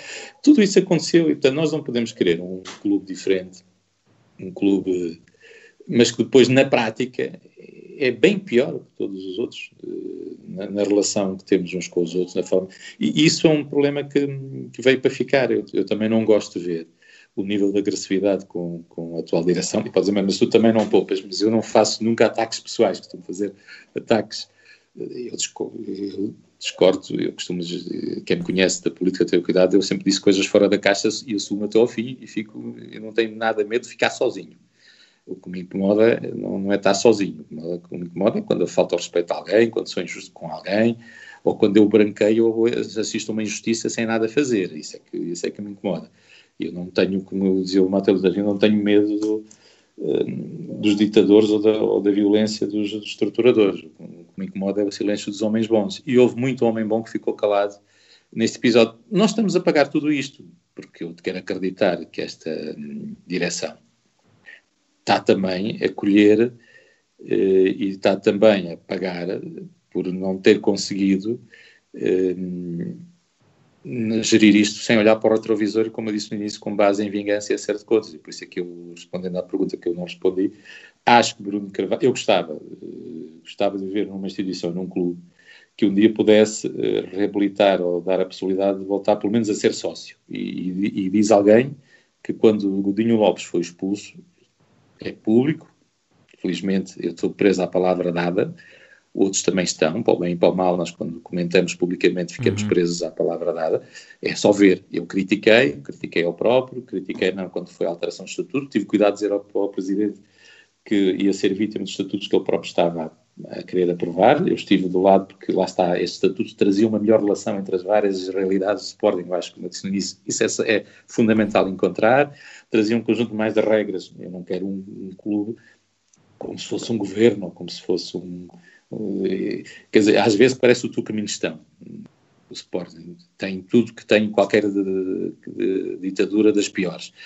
E eu quero que seja um clube completamente aberto, democrático, com muita gente a dar opinião, com muita gente, a, mas que depois se respeitem regras.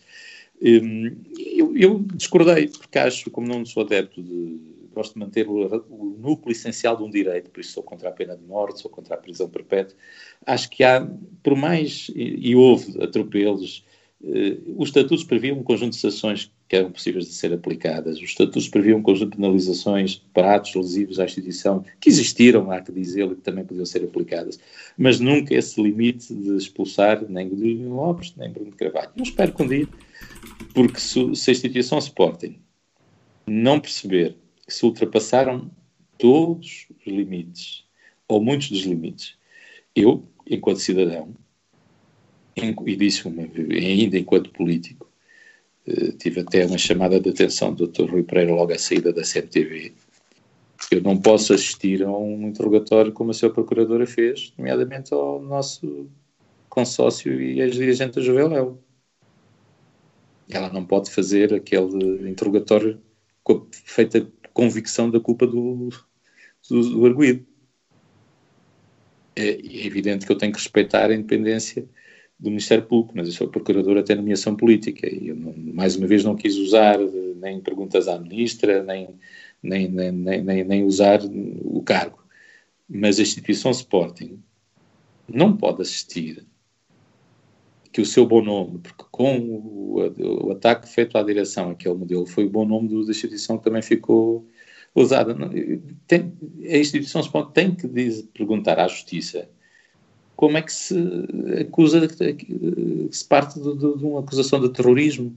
As pessoas têm noção do que é que implica para a vida de cada um daqueles, daquelas pessoas, independentemente de não ser desculpável. Eu, eu estou à vontade. Fui, julgo que o primeiro sócio a fazer prestar declarações na Sporting TV, muito antes até do Presidente, e também as prestei antes do Dr. Ferro Rodrigues sobre o mesmo tema, sobre o Alcochete, e disse, indesculpável, caso de polícia, inaceitável, minha, o meu Sport não pode viver isto e é preciso penalizar, encontrar responsáveis e mão pesada, dou a quem doer.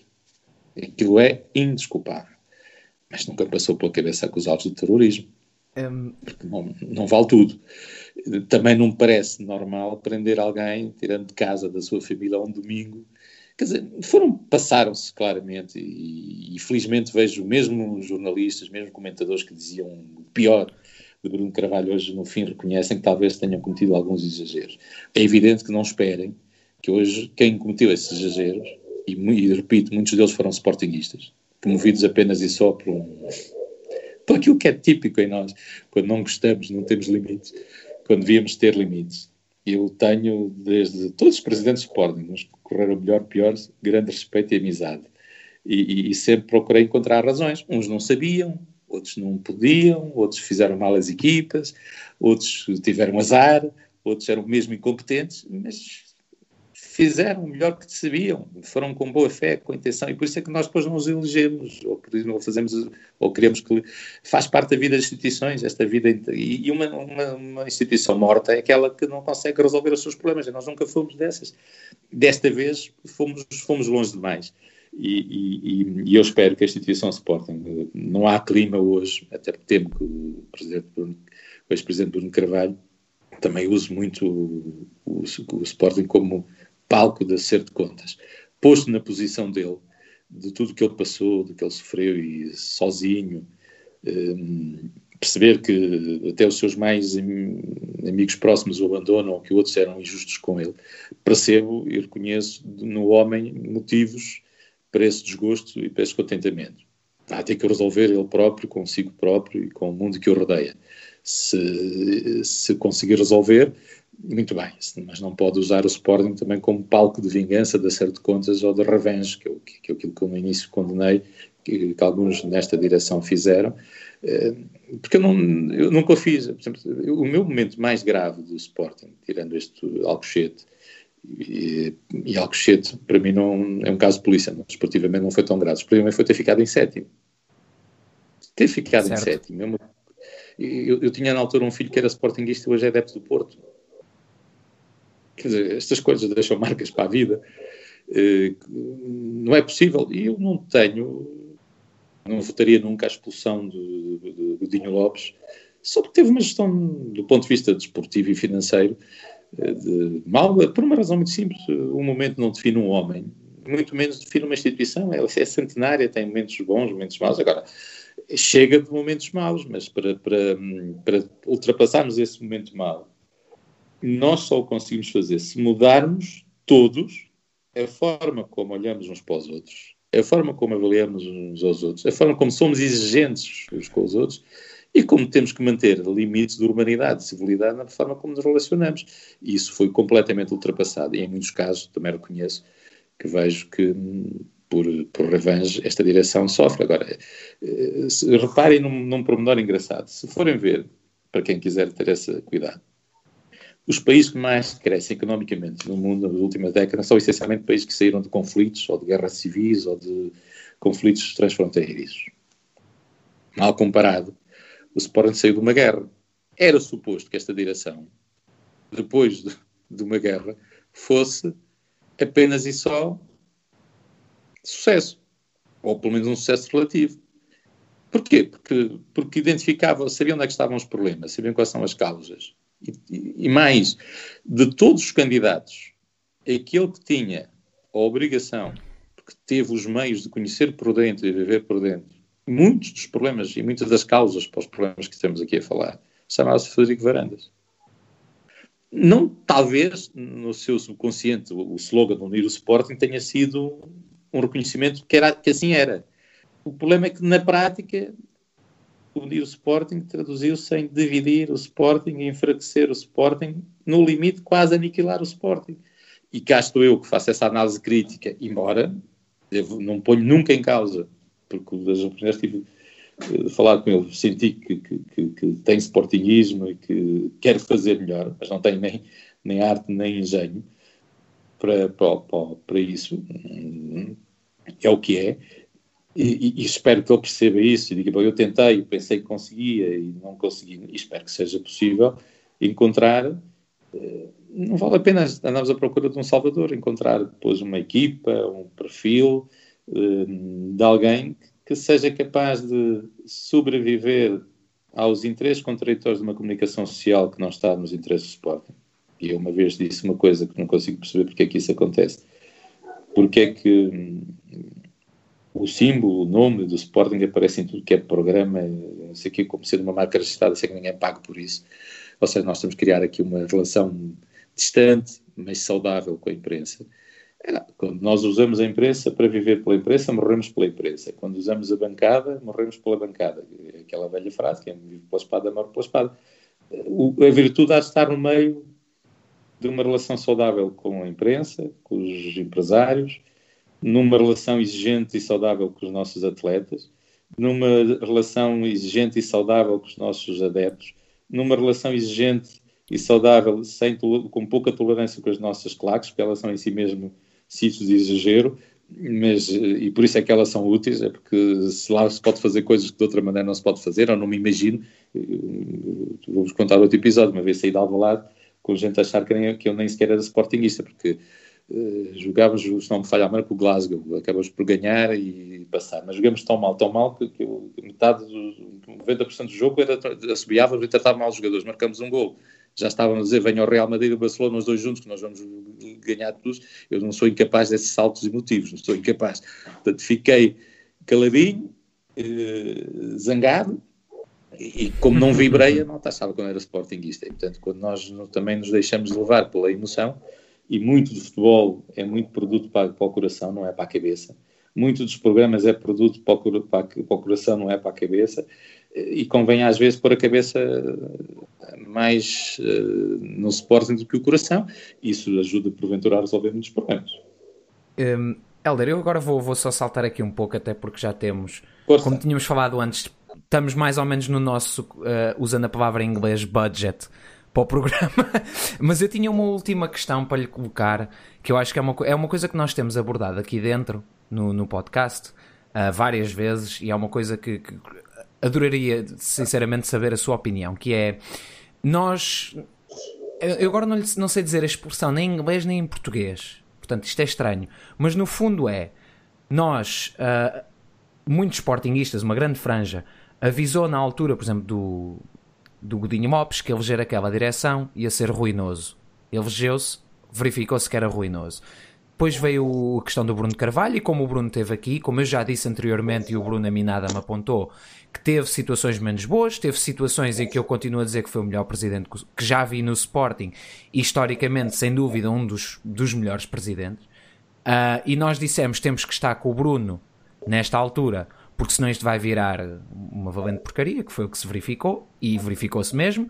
E depois agora tivemos o Varandas em que nós dissemos isto vai ser um saco de gatos, em que, vai, em que vamos ter um Sporting fragilizado, um regresso aos tempos infelizes de Godinho Lopes, e aconteceu verdadeiramente. Portanto, a minha pergunta é: seremos nós os teóricos da conspiração? Portanto, esta franja, eu chamo nós, mas, mas acho que aqui qualquer Sportingista eventualmente se, se identificará mas seremos nós uma franja de teóricos da conspiração que se calhar estamos a lutar, a remar contra uma maré, não percebemos muito bem, ou somos nós que estamos certos na nossa análise em que se calhar há mesmo aqui alguma coisa, algum, alguma demonstração, e eu aqui sou muito mais direto, que há alguma demonstração ou muita demonstração de incompetência, se calhar incompetência um bocado propositada, se, se me permite, Será que, que, que, nós é que somos malucos ou, ou nós é que estamos certos em, assumir, em assumir que certas pessoas e certos grupos e certos uh, agregados que tomam conta do Sporting estão efetivamente a zelar contra os interesses no mesmo e não a favor dos interesses do mesmo? Não, nós temos fruto de insucesso de muitos anos, fruto de, de, e é só isso, o insucesso desportivo, porque, eh, embora no Sporting é mais grave eh, não ser campeão, que é um clube aí sim diferente. Eu aqui digo com orgulho, nós temos um problema sério de ter vários Sportings, temos uma divisão social, etária, também se reflete nos votos. Eu cheguei a dizer a alguns com quem comentava, bom, se querem ser então um clube diferente, plenamente democrático, é um homem um voto. Isso é o principal básico da democracia. E, e, e olha, nem, nem queiram saber o que é que eu ouvi de alguns dos meus amigos e com quem eu tive a oportunidade de trabalhar. Uh, que me diziam: Não gosto de porque se eu quero me roubar os votos. Eu disse assim: De facto, não sendo campeão, estando num clube que não ganha, eu tenho que premiar quem é adepto desse clube que não, não tem sucesso esportivo durante tanto tempo. Tenho que encontrar uma forma. Eu não, eu não sou contra o princípio. Eu acho que o princípio tem que ser equilibrado. Eu não posso dizer a um, a um jovem que chega agora ao Sporting e que tem uma visão completamente diferente do Sporting do do que os outros, porque é mais competitivo, quer ganhar. Há, também há aqueles que querem ganhar, não importa como, não é? não querem perder, querem chegar à escola, querem, e não querem ser gozados, não querem ver aqueles vídeos que protejam o seu amigo sportinguista. Quer dizer, não querem ser roubados, não querem ter, não querem assistir a esta coisa inenarrável que é ver uma futura Presidente do Conselho de Disciplina, que já tivemos um que foi tudo menos disciplina, eh, que, que pelos vistos eh, não tem na, na voz e na, na denúncia dos próprios dirigentes e da própria que não tinha condições para o lugar, chegando a admitir-se que agora, pelos vistos, eu não me surpreendo que os meus ex-colegas deputados tenham na Comissão de Ética dado parecer favorável. Se forem ver, deram sempre a todos. Seja, qual for o caso, aquilo é a única parte corporativa que eu não gosto. Nunca concorri a essa Comissão de Ética, tive sempre cuidado de não meterem nada que eticamente fosse irrelevante. E não fui um deputado qualquer, fui vice-presidente da minha bancada durante uh, décadas e fui durante um mandato presidente de uma comissão que tutelava cinco ministros. E, portanto, eh, tive sempre cuidado, e a minha agenda foi sempre pública, tive sempre cuidado. A ética é uma questão individual de cada um, não preciso que nenhum venha, um colega meu ou qualquer outro, tutelar a minha ética. E nós temos esse problema sério, nós socialmente temos vários sportings, temos uma divisão, por isso é que nós chamamos croquetes a uns, temos um, e desta vez foram as claques. E como é que se resolve isso? O sucesso desportivo e as vitórias não resolvem, mas apagam, atenuam esse problema. Ora, eu como quero pôr no lugar de um sportinguista lúcido, e mais uma vez apelando aos tais sportinguistas lúcidos, os tais que organizam congressos, lembro uma conversa, fiz vários programas com o meu amigo José Dias Ferreira, tinha sempre uma ideia de, de, de, bem, de organizar congressos, uma ideia diferente. Lá está, é um homem que tem uma ideia, de, apesar de eu ter um grande respeito por ele ser amigo dele, eh, independente das posições que toma, teve sempre uma ideia de Sporting diferente da minha, mas fomos capazes de, nos encontrar lá no meio, porque o Sportingismo permite isso. Permite sempre que no momento nós estejamos de acordo. É preciso aproveitar esse momento em que estamos de acordo para construir e não para destruir. Um, ehm, e, e, nós fizemos, uh, não conseguimos resolver esse problema. E por isso é que eu dizia, e repito, nós temos que saber incluir os Trump, porque sem os Trump somos menos Sporting, não somos mais. Saber incluir as claques, porque sem claques somos menos Sporting, não seremos mais. Uh, perceber que há uma geração que não. porque eu, eu, tive tantos destes Sportingistas ilustres, não, não digo nomes precisamente porque não, não, que me diziam assim: ah, estás a ver mal o problema, nós não somos assim, ser campeão é para os outros, a gente só quer é jogar, Houve até quem verbalizasse, é preciso ser decente, ou já não sei qual é que era a frase, temos é que ter elevação, elegância. Está bem, nós acho que devemos perder com, com decência, com elegância, com respeito pelo adversário. Ah, mas se eu puder ganhar por 10 a 0, meus amigos, é por 11, não é? E, e ser intoleráveis com, com, o cumprimento das regras do, do jogo, com a verdade esportiva. Eu, eu, sou incapaz de assinar, eu cruzei-me no Parlamento com aqueles senhores da verdade esportiva. E agora há aí um, um, um jornalista do, do, regime que hum, só pode ser do regime, porque se não se vive tanto tempo no jornalista, sendo verdadeiro isento e frontal. Isso, isso num, num, num país normal e muito menos no futebol, morre-se logo, só dá para uma época. Mas para tantas épocas que faz, só, só pode ser do regime. Que, que, que, fez aquele movimento da, para a paz no futebol. Eu não choco o, o autor. O autor tem eh, objetivos de, de share e de, e de continuar na ribalta. O que me choca é ver tanta gente esperta, inteligente, lúcida, com critério assinar aquilo.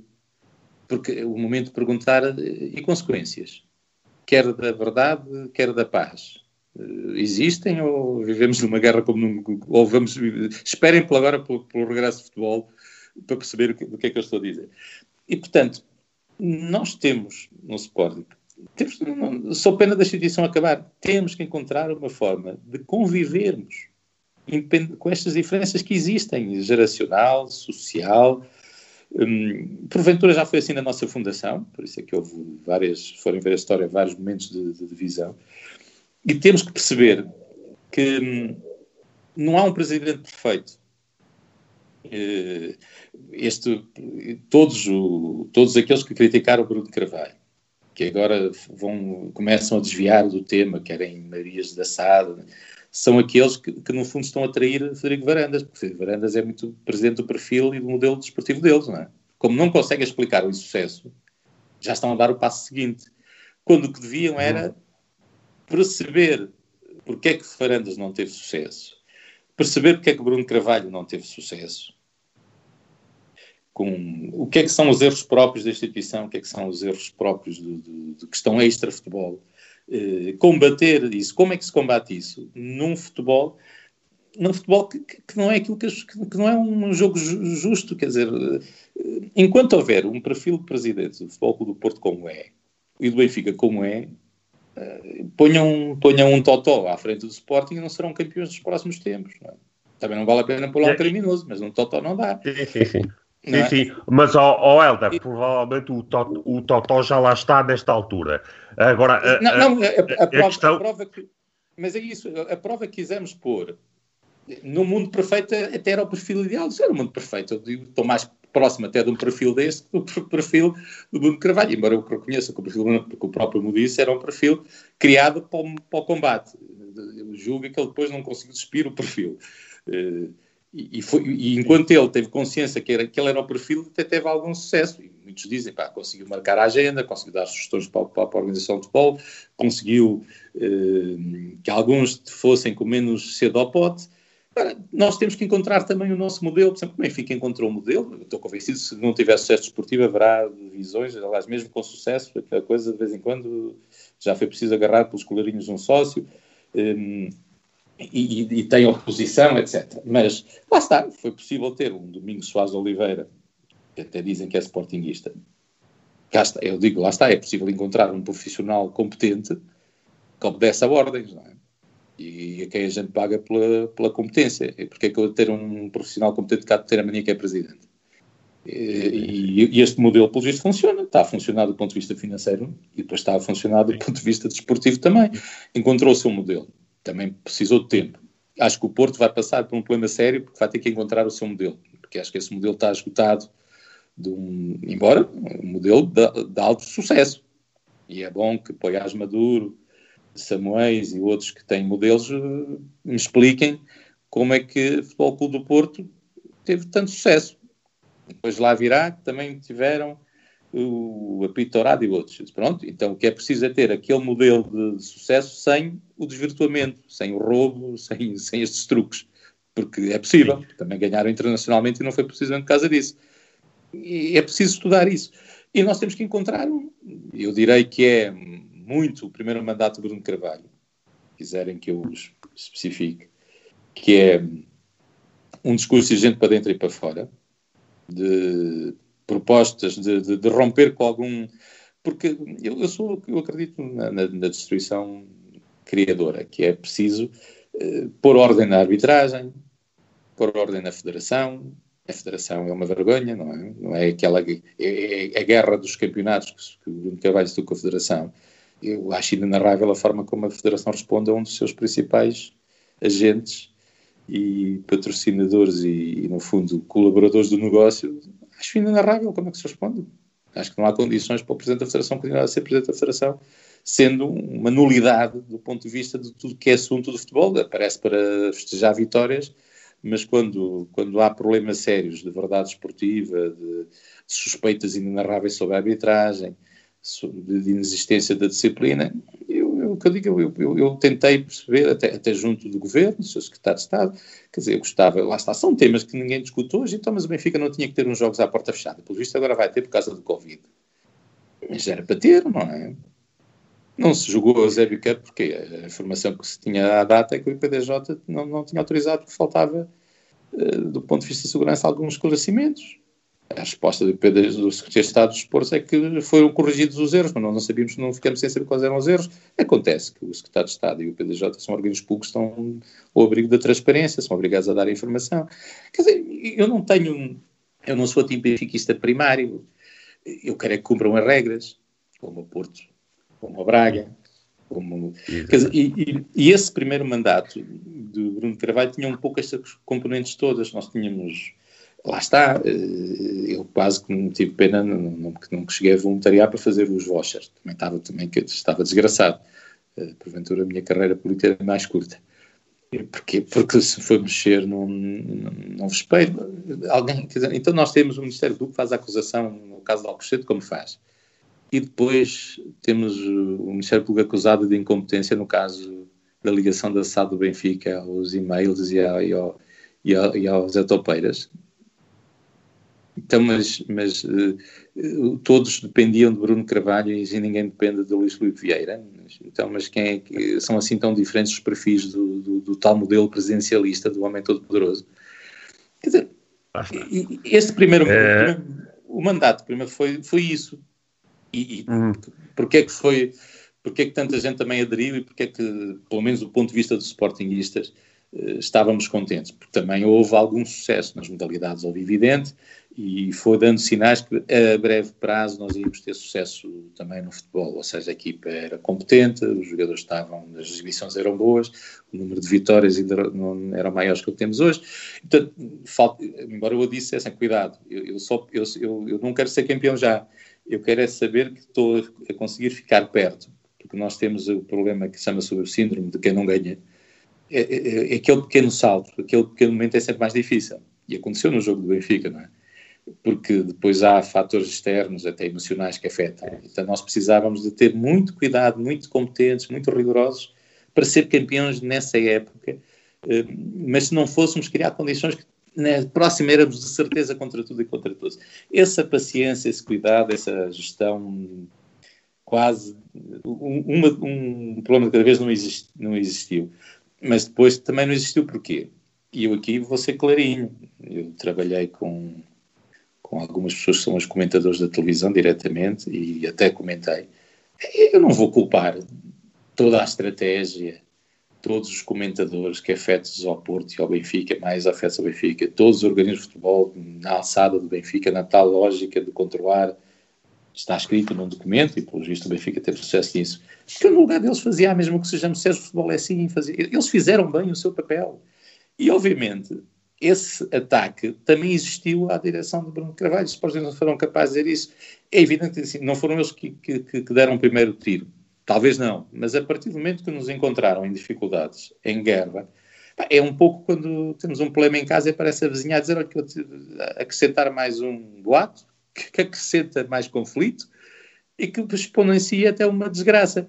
E, e eles aproveitaram todas as oportunidades para enfraquecer o Sporting todos apanharam para destruir a direção do Sporting, todos apanharam para destruir o Sporting, e quem achar que alguma vez, em algum momento, aí até eu perco respeito pelo Benfica, que o Benfica ou o Porto serão benevolentes, ou Braga, ou Guimarães, é, é ser totó, é não perceber nada disto.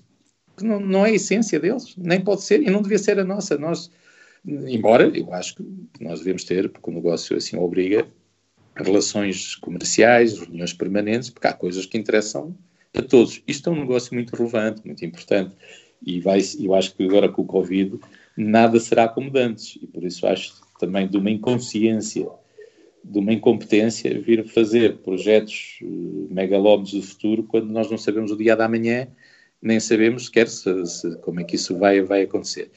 E, portanto, os Muito bem, uh, Helder, se entender. Nós já, estamos, nós já estamos a ultrapassar bastante o tempo que tínhamos alocado Pronto, para este eu, podcast. Eu pensei que não aguentava a conversa, hora, a, conversa, a conversa é interessantíssima e os tópicos são realmente imensos. Dávamos para estar aqui duas ou três horas ainda mais.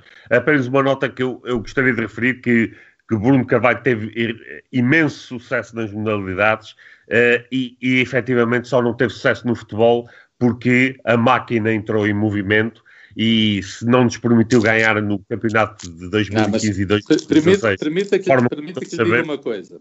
Permita diga. diga uma coisa. Porque hum, eu, eu percebo e respeito, eu tenho enorme simpatia pela pessoa, pela simples razão que nunca me tratou mal e, e enorme solidariedade para com o homem e o pai de família.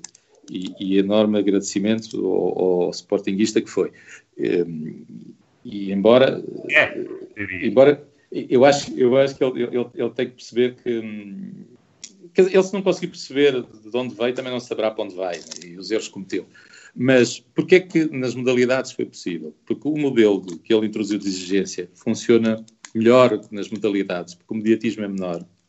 Os interesses de empresários, e, embora tivemos o tal famoso processo cashball, que lá está, nós temos a mania de saltar de assunto em assunto ignorar e esquecer. Eu, eu, se fosse hoje presidente do Sporting, até porque não tinha nada a ver com isso, porque isso mancha e põe na lama o bom nome do Sporting, tendo eu a convicção que não existe nada, ah, eu estaria a tentar saber quem, como, em que circunstâncias nos, nos tentou ilamear nesse processo. Agora, ser exigente, eu assisti a algumas, eh, com um capitão de equipa do hockey, ou do handball, ou do... Ah, quase que dá para lhes bater e andar atrás deles e, e picá-los. Naquela, quando digo bater, é naquela.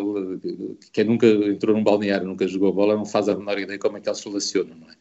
Quem já fez isso, como eu tive o oportunidade de fazer, sabe como é que, que há uma.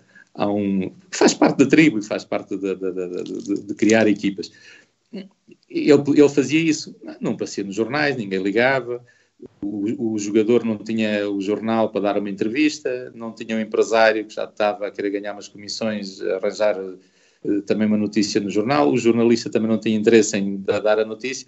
No futebol é tudo mais di difícil. Os jogadores têm grande projeção mediática, penetração na comunicação social, diretores de imagem, empresários, os clubes adversários tentam destabilizar e, portanto, aproveitam. Portanto, aí Bruno Carvalho devia ter percebido, e quem quiser algum dia ter sucesso não tem que perceber, ah, tem que, tem, é outro departamento, é preciso tratar das amigas, das mulheres, das mães, das filhas, de, de tudo. Um, é preciso tratá-los bem, mas lá está, mas não é para os mimar nem os paparicar, é para os pôr a correr muito ao domingo, ao sábado, à sexta, quando for. Muito bem. Uh, Helder, vamos mesmo agora terminar a, a, nossa emissão. Foi uma conversa interessantíssima. Espero que tenha, tenha gostado de, estar aqui no, no, primeiro tempo. Agradeço mais uma vez àqueles que nos acompanharam e nos estiveram a ouvir. Não se esqueçam de subscrever o canal, de, de colocar o, o, like se gostaram da nossa emissão. E aquilo que nós prometemos é que voltaremos aqui para, na próxima semana para mais uma emissão cheia de sportingismo, como foi esta com Helder Amaral. Obrigado. Helder, muito obrigado também da minha parte. Vou aproveitar para dizer o, o, meu adeus a todos. Foi um prazer e um gosto estar aqui. Foram quase duas horas. Estou a suar um pouquinho neste momento, tenho que admitir.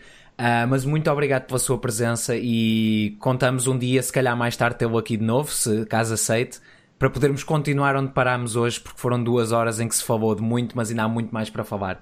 Agradeço também a todos os que nos ouviram hoje. Um, quase 300 leões aqui connosco, é um dado ponto. Uh, é um prazer estar aqui com, convosco uh, na mesma medida e vemo-nos para a semana, como dito, às 21h30, como sempre. Muito obrigado.